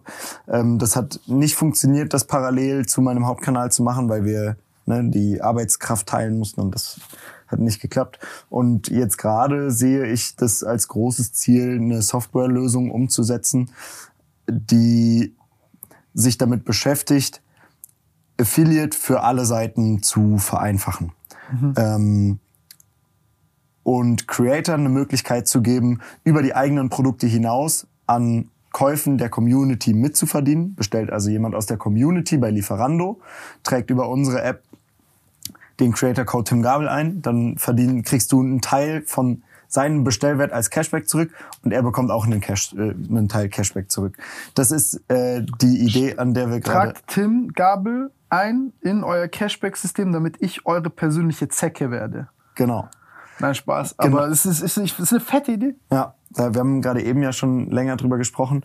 Äh, das ist eine App, für die ich mich mit drei Jungs zusammengetan habe, die fertig studiert, hochgebildet äh, Programmierer sind, mit krassen Jobs bei großen deutschen Konzernen vorher waren und mit denen gemeinsam äh, mache ich das. Wir planen zum Ende des Jahres einen Launch und sind jetzt schon längere Zeit dran am Arbeiten, haben ein Produkt, das funktioniert und dieses Produkt geht über die Basic-Idee, von der ich gerade gesprochen habe, die an sich schon noch deutlich größer ist als das, wie ich es gerade jetzt in dem Einsatz runtergebrochen habe, ähm, bringt die Idee, die App, die Softwarelösung an sich noch viele, viele weitere Punkte mit, ähm, über die wir noch nicht sprechen wollen, bis es dann soweit ist. Aber im Prinzip entkoppelt von mir, trotzdem in Verbindung mit der Social-Media-Welt, ähm, ein kostenloses Tool für Zuschauer, das Creator unterstützt, das Creatoren eine intrinsische Motivation gibt, dieses Tool zu bewerben, zu benutzen, in jeder Fläche, in der man sonst keinen Partner drin hat, kein Placement drin hat. Ne? Immer ist das immer eine gute Option, das einfach zu benutzen, ohne Abnahmeschleife und so weiter, dieses Tool zu bewerben, seinen Creator Code zu bewerben,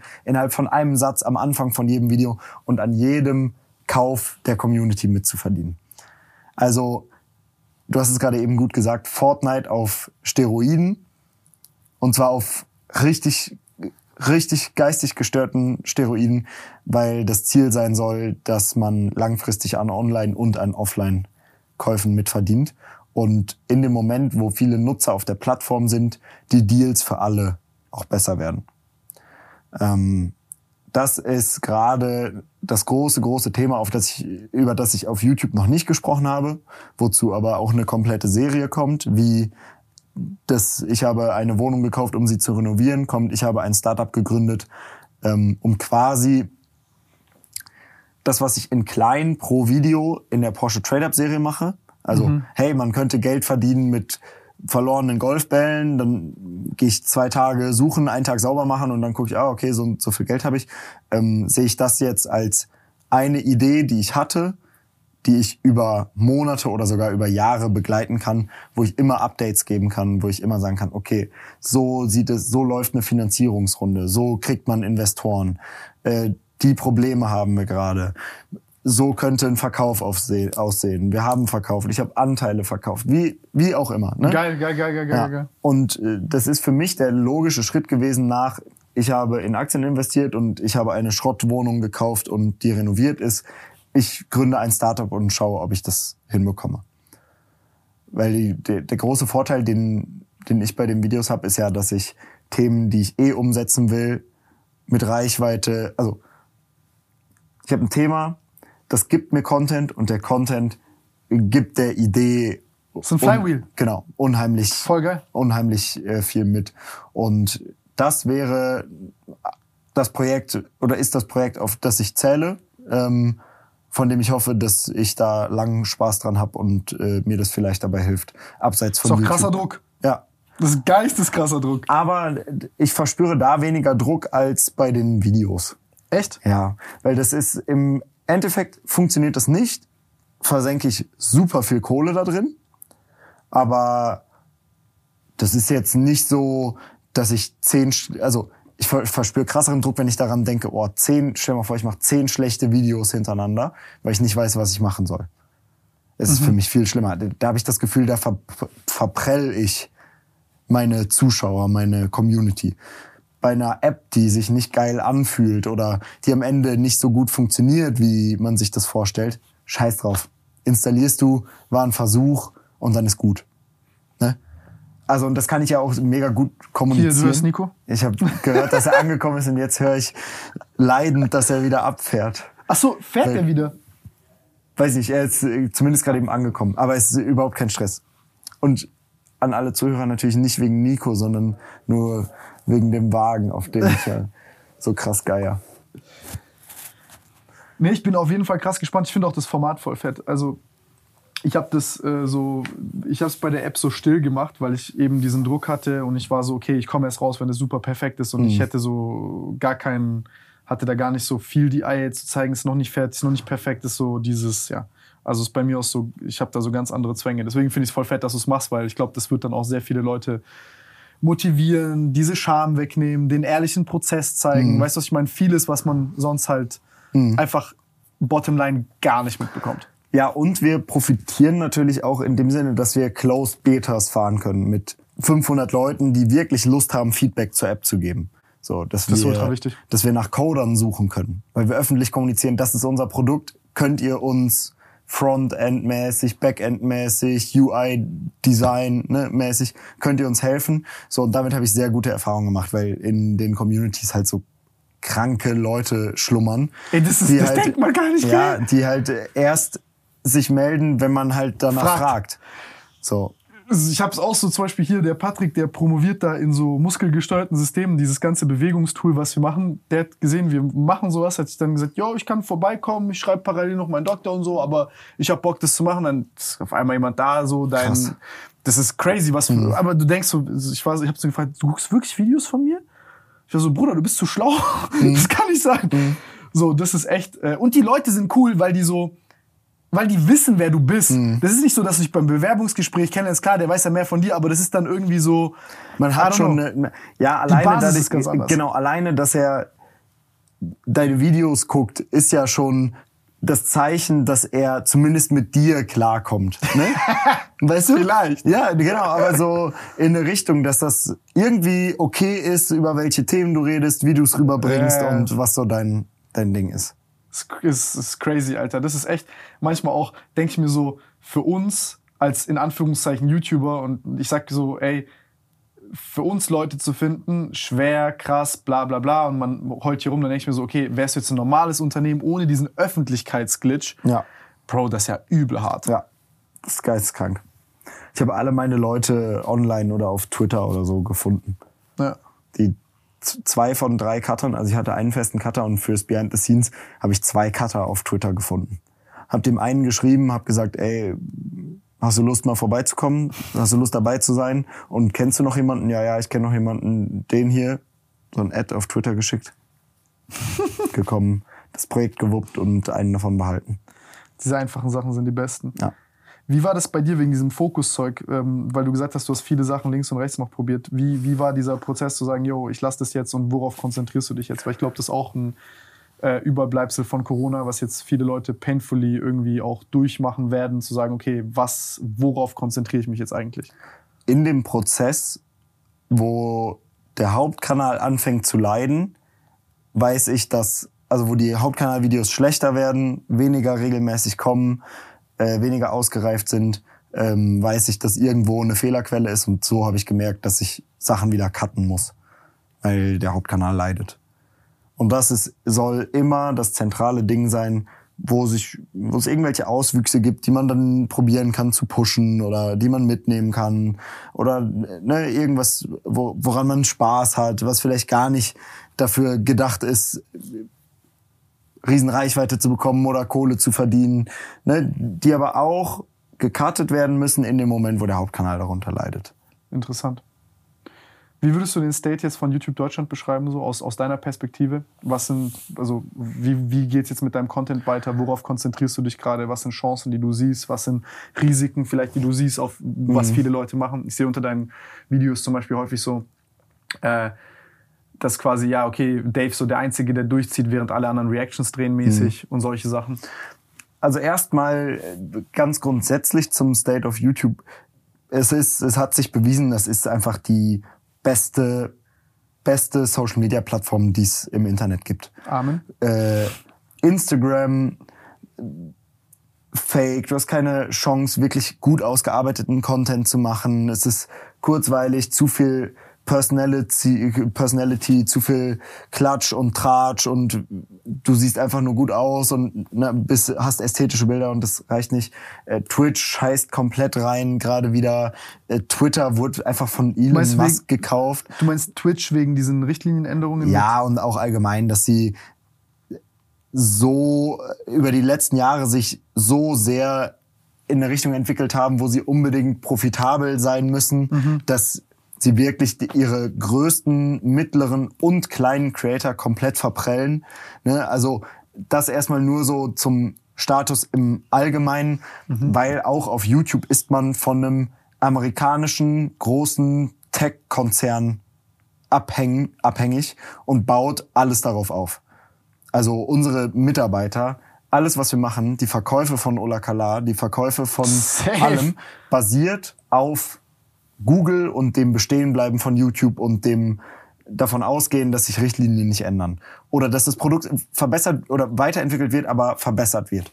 Und äh, da muss ich sagen, die konstante, geilste Entwicklung hat YouTube. YouTube ist 100 Prozent. 100 Es ist absolut überlegen gegenüber einem Netflix, die 100, 150 Millionen Euro für eine Staffel von acht Folgen hinlegen, die jeweils eine Stunde Entertainment liefern wo YouTube auf der anderen Seite für zwei Cent oder null Euro stundenweise, also die bezahlen ja niemanden dafür, dass er einfach alles. Content macht. Genau.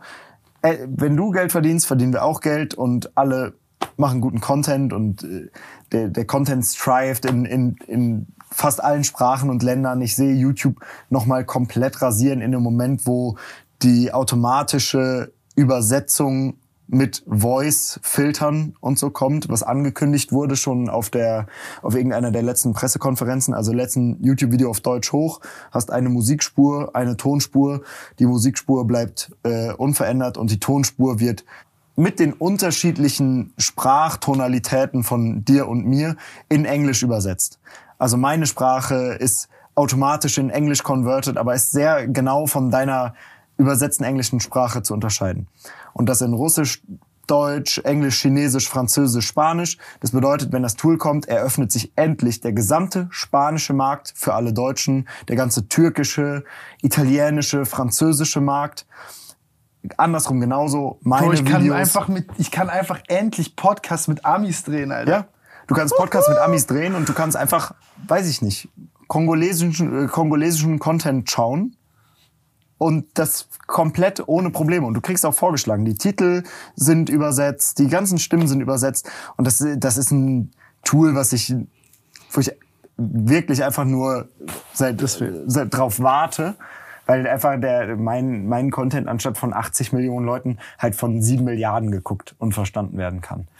Dann Und- kannst du endlich, dann kannst du richtig in so Mr. Beast, äh, Genau, dann weil du bist eigentlich, wenn man sich deutschen Content anguckt, bist du so, würde ich dich schon Mr. Beast mäßig vergleichen. Jetzt nicht, weil ich glaube, nicht vom Video an sich, sondern im vom Ansatz, wie du Ja. YouTube, also wie, wie du halt an die Sache YouTube und an Videos rangehst, Ja. würde ich jetzt sagen. Ja, das freut mich natürlich, ne? aber für mich ist Mr. Beast. Na- natürlich, verstehe, was du nee, Genau.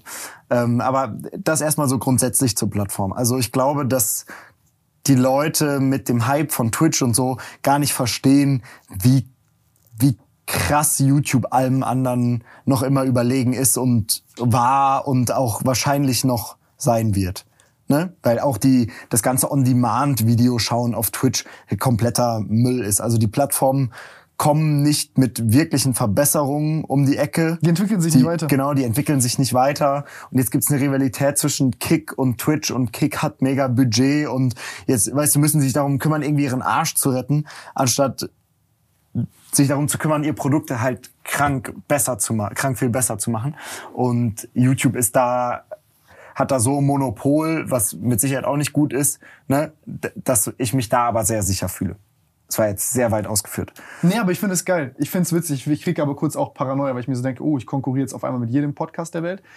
Also wird's jetzt hier nochmal sehr viel schwieriger. Ja, aber de, äh, zum Beispiel die Amis, die haben ja viel von ihrem Potenzial schon ausgeschöpft, weil viele Menschen in anderen Ländern so gut Englisch sprechen, dass sie auch englischen Content konsumieren.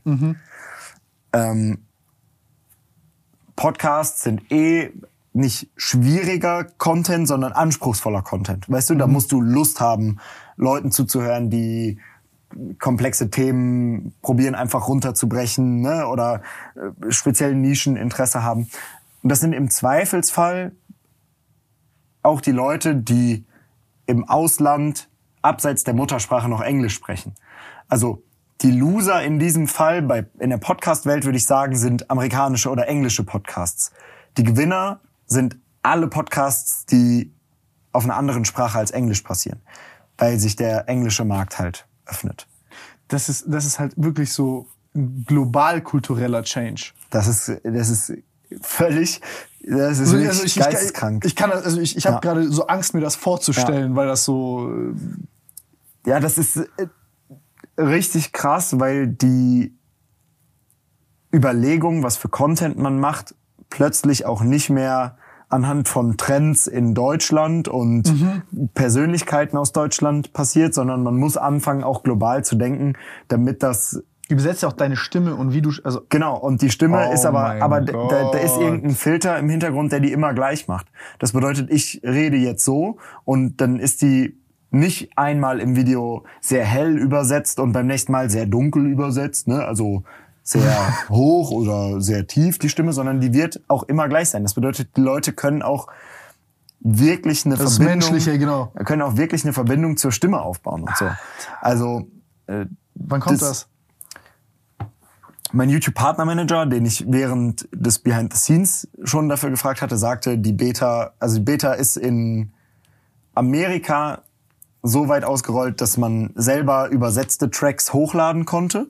Ne, das wurde nicht mit AI übersetzt, sondern du konntest das von einem Synchronsprecher einsprechen lassen und konntest die verschiedenen Sprachen reinlegen. Und vorgestellt wurde das dann im Februar mit komplett AI. Ich denke, dass das jetzt im Laufe des Jahres dann erst in Amerika ausrollt als Beta und dann hoffentlich noch vom Dezember nach Deutschland kommt. Ey, das wäre so crazy. Ich könnte einfach, ich könnte einfach Podcast machen mit. Das ist mein, meine Angst immer. Ich habe so irgendwann Angst, so, okay, dass mir in Deutschland die Leute ausgehen. Mhm. Und so, Obwohl du ja weiterhin auch mit den Leuten kommunizieren musst, ne? Also du, du? kannst jetzt einen Spanier natürlich hier nein, aber, aber ich kann ja mit jedem Ami reden, zum Beispiel. Genau, klar. Ich kann auf einmal halt, keine Ahnung, ich kann mich jetzt hinsetzen und mit wem auch immer einen Podcast machen. Und ich weiß, der kommt halt, also der kommt Ja. auch auf Deutsch. Ja. Wo es mich zum Beispiel richtig freut, ist der Podcast mit Veronika Wolter, dass mit dem Ding da, da, dass du da halt quasi auch dann in jeder Sprache. Okay, gut, aber das muss dann auch halt Untertitel sind ja auch mit dabei. Das ist auch fett, ja. Das ist crazy. Es ist, es ist echt krank. Genau, also es gibt viele Sachen, die den YouTube-Creatern weiter in die Karten spielen, weil die Leute, die soften Content machen, ne, also sowas wie Reactions, die werden davon bestimmt weniger profitieren als Leute, die halt dedicated YouTube-Content machen. Zum Beispiel Simplicissimus. Die Videos übersetzt in alle Sprachen Boah. wie Coca-Cola die Weltherrschaft an sich reißt. Ist in jedem Land ein krankes Thema. Die klicken auf Übersetzen, AI, boom. Dann wirklich, anstatt, wie, wie viele Leute gibt's im deutschsprachigen Raum? 110 Millionen? All Selbst in? so ein Anton-Ding-Vlog, Alter. Was, so ein, so ein Anton-Stadion-Vlog. Ja. ja, und dann heißt es halt nicht äh, Visca Barca beim CL-Finale, sondern German, German Dude. genau, German, ja, ja, weißt du? Und äh, bei- German Guy having fun at Champions League Final. Ja, und äh, einfach, weißt du, weil für Leute im Ausland ist dann der Deutsche, der bei einem Fußballspiel ist, ist die Meinung dann vielleicht ein bisschen mehr wert. Oder die wollen sehen, wie der Deutsche reagiert bei der WM, die dann nächstes Jahr ist. Oder äh, EM oder keine Ahnung was. Also es ist wirklich äh, ein krankes Tool. Äh, genau. Und für mich ganz persönlich ist, ich hangel mich von Projekt zu Projekt. Ich habe ein paar Ideen, die ganz cool sind, formatmäßig, die darauf folgen könnten, was jetzt bei Porsche Trade Up passiert ist. Ne? Nicht thematisch folgen, sondern einfach Hast neue? Formate. Wen? Dein Porsche? Ja. Ja? Ja, wir sind ein paar Wochen im Voraus. Ja, ja, okay. Nein, Ja. also wir müssen ja nicht reinschneiden, wenn das dann jetzt hier ist. Nee. Genau. Und äh, dann auch wieder Produktion von Seven vs. Wild Behind the Scenes. Ähm, bin ich dieses Jahr nur in der wirklichen Produktion, also kameramäßig dabei, ähm, weil alles jetzt gebündelt auf dem Seven vs. Wild äh, Kanal kommt. Und ich gesagt habe, dass wir in, in dem Fall den Schnitt nicht übernehmen können, weil wir sonst vier Monate lang die das Behind the Scenes produzieren, ohne das, was auch bei mir auf dem Kanal kommt. Das ist äh, nicht, nicht möglich. Aber ich finde es sehr geil, dass alles jetzt auf einem Kanal kommt. Nehmt ihr das dann auf, oder? Genau, wir Und die filmen das verschneiden das. und die schneiden das und laden das bei sich Wie hoch. kam das überhaupt zustande, dass, dass, dass die Behind the Scenes bei dir kamen und jetzt dort und Also Staffel 1 Seven vs. Wild war ich ja dabei. Habe ich sehr erfolgreich Pilze gegessen? Genau. Ähm, bin raus und hatte dann aber, weil ich ja nicht weg durfte von da und, und auch nicht nach außen kommunizieren durfte, sieben handyfreie Tage mit den Machern von Seven vs. Wild. Und dann haben wir basically, wie der Podcast hier jetzt gerade ist, sieben Tage lang nur über YouTube abgenördet. Was es für Features gibt, was man, wo man Geil, an aber. welcher Stellschraube man drehen kann. Wir waren einfach in einer Hütte in Schweden und wir haben übelst abgenördet. Dann haben wir gemerkt, okay, wir verstehen uns sehr gut. Und als es in Richtung Staffel 2 ging, haben die gesagt, hey, äh, du kriegst keinen zweiten Versuch. Schade. Ähm, aber du könntest mitkommen und drei Folgen so Vlog-Style für Fritz Zweitkanal Behind the Scenes machen. Und das war eh die Zeit, wo ich ähm, nicht richtig am Arbeiten war. Ne? Und dann habe ich gesagt, okay, ich komme mit. Panama, Insel. Die haben gesagt, wir haben übelst die kranke Finca, Pool, ne? jeder eins, eig, äh, eigenes Bungalow. Komm mit, wir chillen da und du machst drei Vlogs, drei Vlog-Videos für Fritz. Ich gesagt, geil, mache ich. Komme ich mit auf deren Nacken, super. Ähm, bin hingefahren und es passiert Scheiße und ich filme mit. Es passiert mehr Scheiße, passiert mehr Scheiße. Boah, okay, plötzlich doch keine Freizeit. Wir hasseln die ganze Zeit, hasseln übelst rein und ich film und film und film. Und wir setzen die Teilnehmer aus. Riesen, ne, auch fürs Behind the Scenes riesenmäßig gefilmt, Helikopter fliegen, kurz vorher die Helikopter noch irgendwie probiert, doch wieder abzuspringen von dem Plan. Und die Teilnehmer sind ausgesetzt und das erste Mal atmen wir so durch nach zwei Wochen Film und ich sag, ey Jungs, ich wollte ja eigentlich drei Vlogs filmen, aber ich habe jetzt schon Material für acht Videos. Wie wollt ihr das schneiden? Also, ne, ich, ich habe einfach nur gesagt, ey, ich habe Material für acht Videos. Wie gesagt, scheiße, wir kriegen es nicht geschnitten. Was müssen, was muss passieren, damit du das schneidest? Also ich mit meinem Team. Ich hab gesagt, die einzige Möglichkeit, ich habe jetzt schon einen Monat quasi. Geht auf meinen Channel. Genau. Ja, weil Hallo, ich, hab, also ich ja, verstehe es vollkommen, alles gut. Genau. Ähm, Nein, ist gottlos von dir, egoistisch und ich habe einen Monat schon investiert, äh, ohne einen Cent dafür zu nehmen, das zu filmen und hätte die Videos einfach, hätte es einfach komplett unentgeltlich gemacht und die Fritz gegeben auf dem auf den Zweitkanal. jeder, Ähm, der es nicht ehrenamtlich macht, ist ein Go. egoistischer, ja, und so weiter. Nein, äh, Ähm, Bro, alles, also Genau, und dann haben wir gesagt, okay, ich äh, lade das bei mir auf dem Kanal hoch. Dann haben wir die Kohle aufgeteilt. Ähm, AdSense-mäßig. AdSense-mäßig, Placement-mäßig. Ich habe gesagt, ey, wenn ihr, die habt wirklich viel zu tun, viel zu tun mit der Hauptserie. Ich helfe euch noch bei der Vermarktung und ihr gebt mir einfach das Behind the Scenes. Ich kümmere mich um alles. Vermarktung, Placements, einsprechen, äh, schreiben, schneiden und so weiter. So haben wir es gemacht und ähm, so bin ich sehr happy, wie der Kanal gewachsen ist. Hat dir auch viel gebracht? Ja, mega. Ey, krass, Alter, wie so Sidequesten bei äh, Ja. Seven vs. Wild, Wild in so einer Phase, wo du gerade wahrscheinlich, also die es auch nicht so gut ging, dann Ja. aufgehört hast und äh, Aber da war ich dann, als es da abging, war ich halt wieder komplett drin. Ne? ja, aber es gibt dir auch hätte- Energie, weißt du, genau. was ich meine? Weil Ja. das ist ja auch sehr dankbarer Content. Ja. Wie ist es aber so, dass das so viel Kanaltourismus bedeutet? Das, da hätte ich ein bisschen Schiss vor. Dass die Leute kommen und wieder gehen. Ja. Ja, mit Sicherheit. Aber äh, man hat trotzdem den großen Vorteil, dass viele Leute zum ersten Mal den eigenen Kanal sehen. Hm, okay. Und äh, Das ist trotzdem positiv. Genau. Von vielen YouTube-Gurus wurde dann in der Zeit auch gesagt, ja, das ist sehr schwierig, danach irgendwie die Transition hinzubekommen, äh, die Leute zu halten. Wer ist YouTube-Guru? Es gab so ein paar Leute auf Twitter wie Dave äh, und auf YouTube, äh, wie Daves Kanal nach Seven vs. Wild untergehen wird, weil davon ausgegangen wurde, was ja auch so ist, die Leute kommen, sind für Seven vs. Wild und das Behind the Scenes da, gehen danach wieder und YouTube bewertet das als, hm, da sind jetzt 800.000 Leute wieder von dem Kanal weggegangen und keins der Videos, was wir vorschlagen, ähm, funktioniert.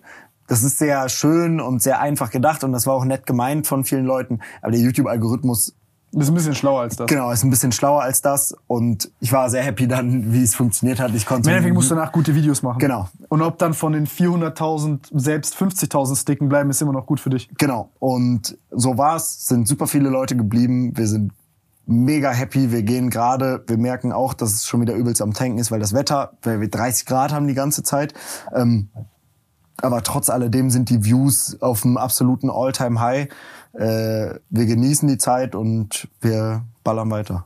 Ja, ist wichtig, glaube ich, auch, äh, wenn die Klicks, ja, mit dem Wetter weiterzumachen, weil dann bist du wieder da und du Ja. hast auch deine, ich, ich glaube jetzt, also für mich zum Beispiel ist so, einfach Core-Community halten, da sein und nicht in diesen, diesen Wachstumswahn zu Ja. verfallen. Das ist schwachsinnig Ja. gerade. Ja.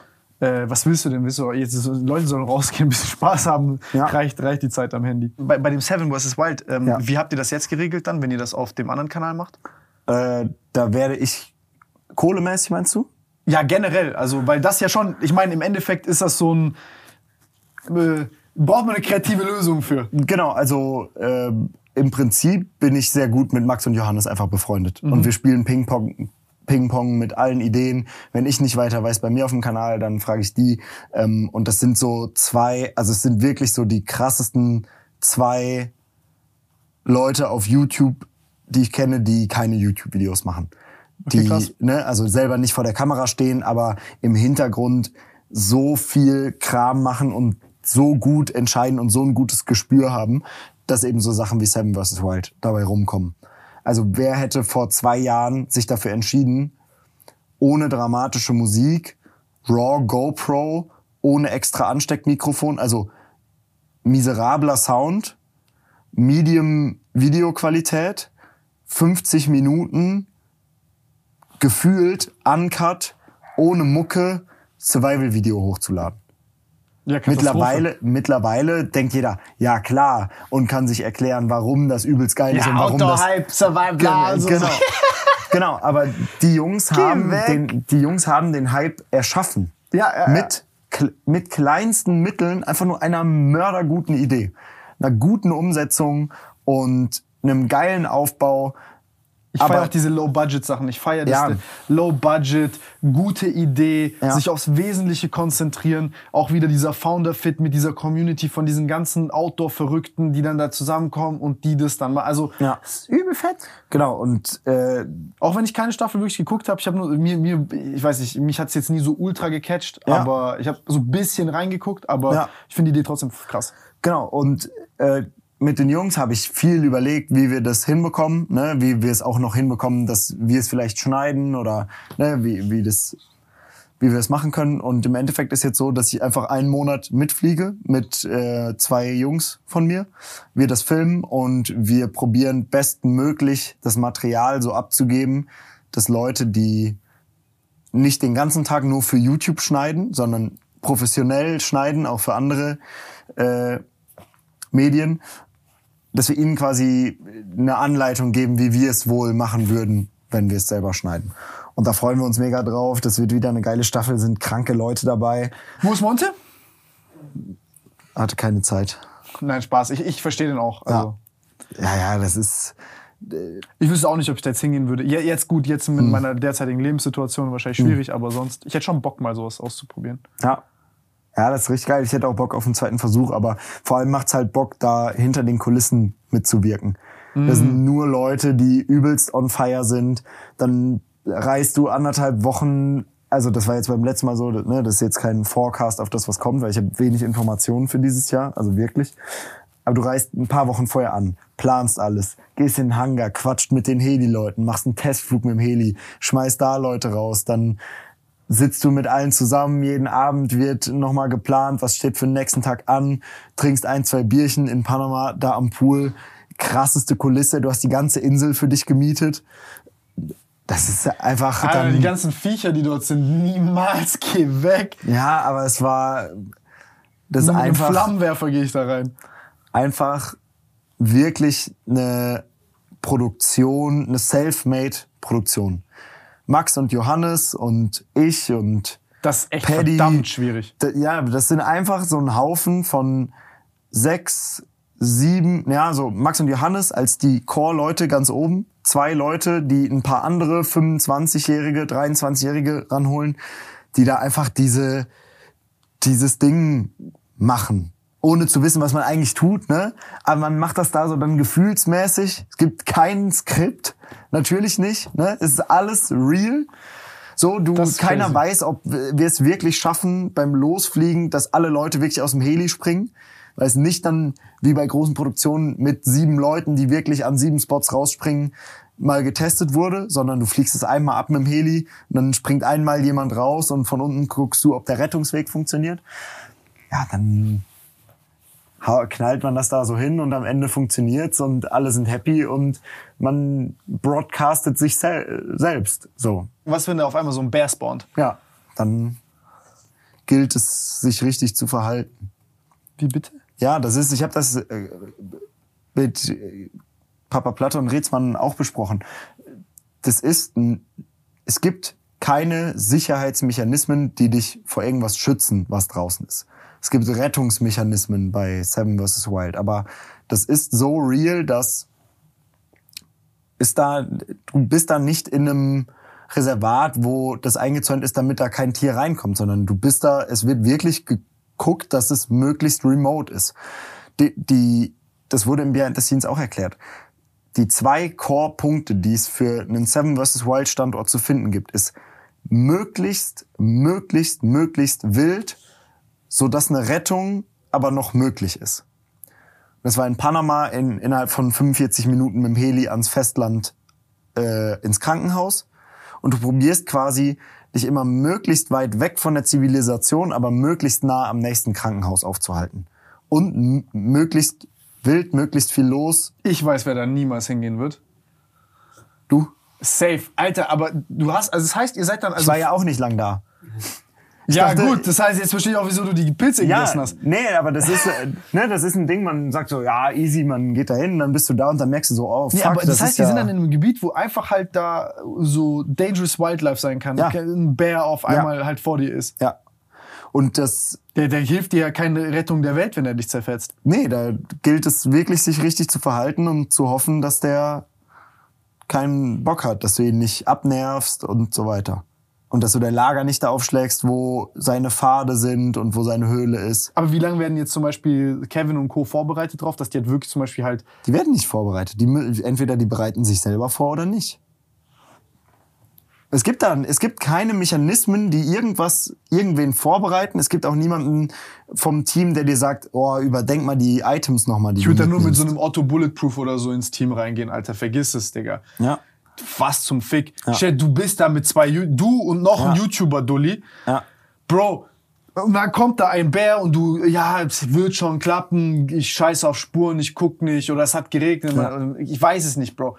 Alter, Digga, ich würde zwei Jahre, glaube ich, mich einschließen und nur das Lernen, Testen, blablabla, bis ich mich da bereit für fühlen würde. Und das, obwohl wir alles dafür getan haben im Behind the Scenes, um das wirklich so rüberzubringen, ne, wirkt es dann vielleicht auf die Zuschauer, als wäre das eine etwas, das wir unnötig dramatisch machen oder ne, dass Das wir das Spannungselement und so. aufbauschen, Spannungselement. Aber es ist einfach so.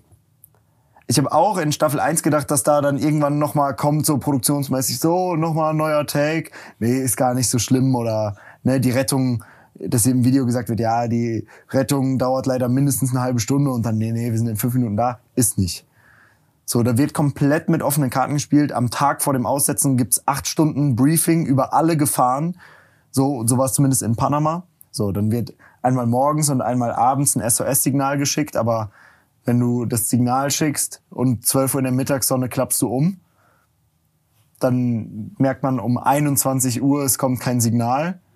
Dann fährst du um 21 Uhr los, dann sind die um 22 Uhr bei dir, dann liegst du aber seit 12 Uhr. Krass. Ja. Ja, weißt du, wovor ich Angst habe? Und ich will nicht den Teufel an die Wand malen, wenn halt mal was passiert. Weißt du, was ich meine? Aber wenn was passiert, dann gibt es, also das Sicherheitskonzept ist ja mit der Bundeswehr oder letztes Jahr mit so einem, dem Sicherheitskonzepttypen von der Bundeswehr ausgearbeitet. In dem Moment, wo was passiert, äh, sind die Leute bestens vorbereitet. Und äh, wir haben Notärzte dabei, Helikopter zum Abholen und so weiter. Ähm, nur das, was passiert, da hat man halt keinen Einfluss drauf. Wenn aber was passiert, dann vor allem jetzt in der neuen Staffel, wo die zu zweit sind, einer bricht sich den Arm, der andere kann super erst versorgen, kann Stimmt, stimmt, SOS-Signal stimmt. absetzen. Zu, zu zweit zu sein ist nochmal eine andere Sache. Genau. Ne? Weil wenn jetzt einer sich, also zum Beispiel den, den Kopf zerschellt, Ja. dann, Dann ist ist halt äh, scheiße, genau. Ja. Okay, stimmt, stimmt, stimmt. Du federst viel ab durch. Also war das auch eine Sicherheitsentscheidung, mit zwei zu machen, das Konzept? Das weiß ich nicht.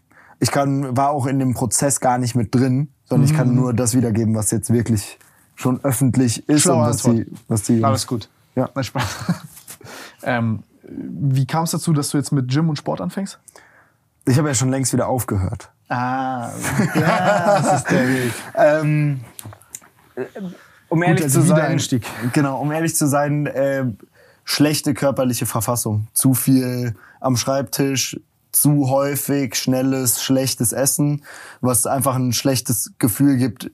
Jeden Tag müde, Rückenschmerzen. Echt? Äh, ja. Boah, mit 24. So beim Atmen habe ich so das Gefühl, dass hier immer irgendwas eingeklemmt ist. Mein Kopf macht diese Töne. Hör auf, bitte. und das überall und äh, also einfach einfach ein schlechtes Gefühl und ich hatte das Gefühl, dass der Sport mir hilft und der hat mir auch geholfen und dann habe ich aber das wieder als erstes Ding gecuttet, als ich das Gefühl hatte, nicht effizient genug zu sein auf der Arbeit und Hilft es dir aber nicht, effizienter zu sein? doch, das ist die, das Paradoxe daran. Eigentlich hat mir der Sport sehr gut geholfen, aber vielleicht war das, war das Effizienzding gerade auch eine Ausrede, die ich mir selber im Kopf parat lege, um es nicht Hast konstant machen zu müssen. Ja, ich bin jetzt schon wieder lange nicht gegangen. Ich Okay. habe drei Wochen Full, Fullgas und dann direkt wieder bumm. Okay, Freunde, das mache ich mir dann jetzt zu meiner Mission. das, das kriegen wir hin. Ähm, ey, ich muss sagen, ich habe es sehr, sehr genossen. Same. Auch wenn wir bei dem Psycho-Ding war ich ein bisschen stuck, aber ich finde es interessant. Äh, crazy. Also ich, ich bin richtig gespannt, was noch kommt und äh, ich bin gespannt, dann nächsten Podcast machen wir dann so, dass den jeder auf der Welt hören kann, in jeder Sprache. Genau. dann, wenn das Feature kommt, dann bist du der Erste, den ich rufe. Geil. Ja, vielen Dank für die Einladung. Es hat mich sehr gefreut, wirklich. Ey, Richtig nee, cool. Vielen Dank, dass du dir die Zeit genommen hast, Alter. Das ist echt äh, nicht selbstverständlich. Okay, Freunde, falls ihr Fragen habt für Teil 2, schreibt in die Kommentare. Dann ha- hat Julia weniger Arbeit beim Vorbereiten das nächste Mal hier. Ihr seht, wir haben auf jeden Fall. Du hast, ey, man könnte locker noch direkt eine Folge drehen, ja, hier mit dem Material, was wir haben, aber das sparen wir uns auf nächstes Mal. Wir haben es geschafft zum Kiffen, das war eigentlich untersagt. Nein, Spaß. Ähm, okay, Freunde, schreibt in die Kommentare, wir sehen uns beim nächsten Mal. Ciao. Ciao, ciao.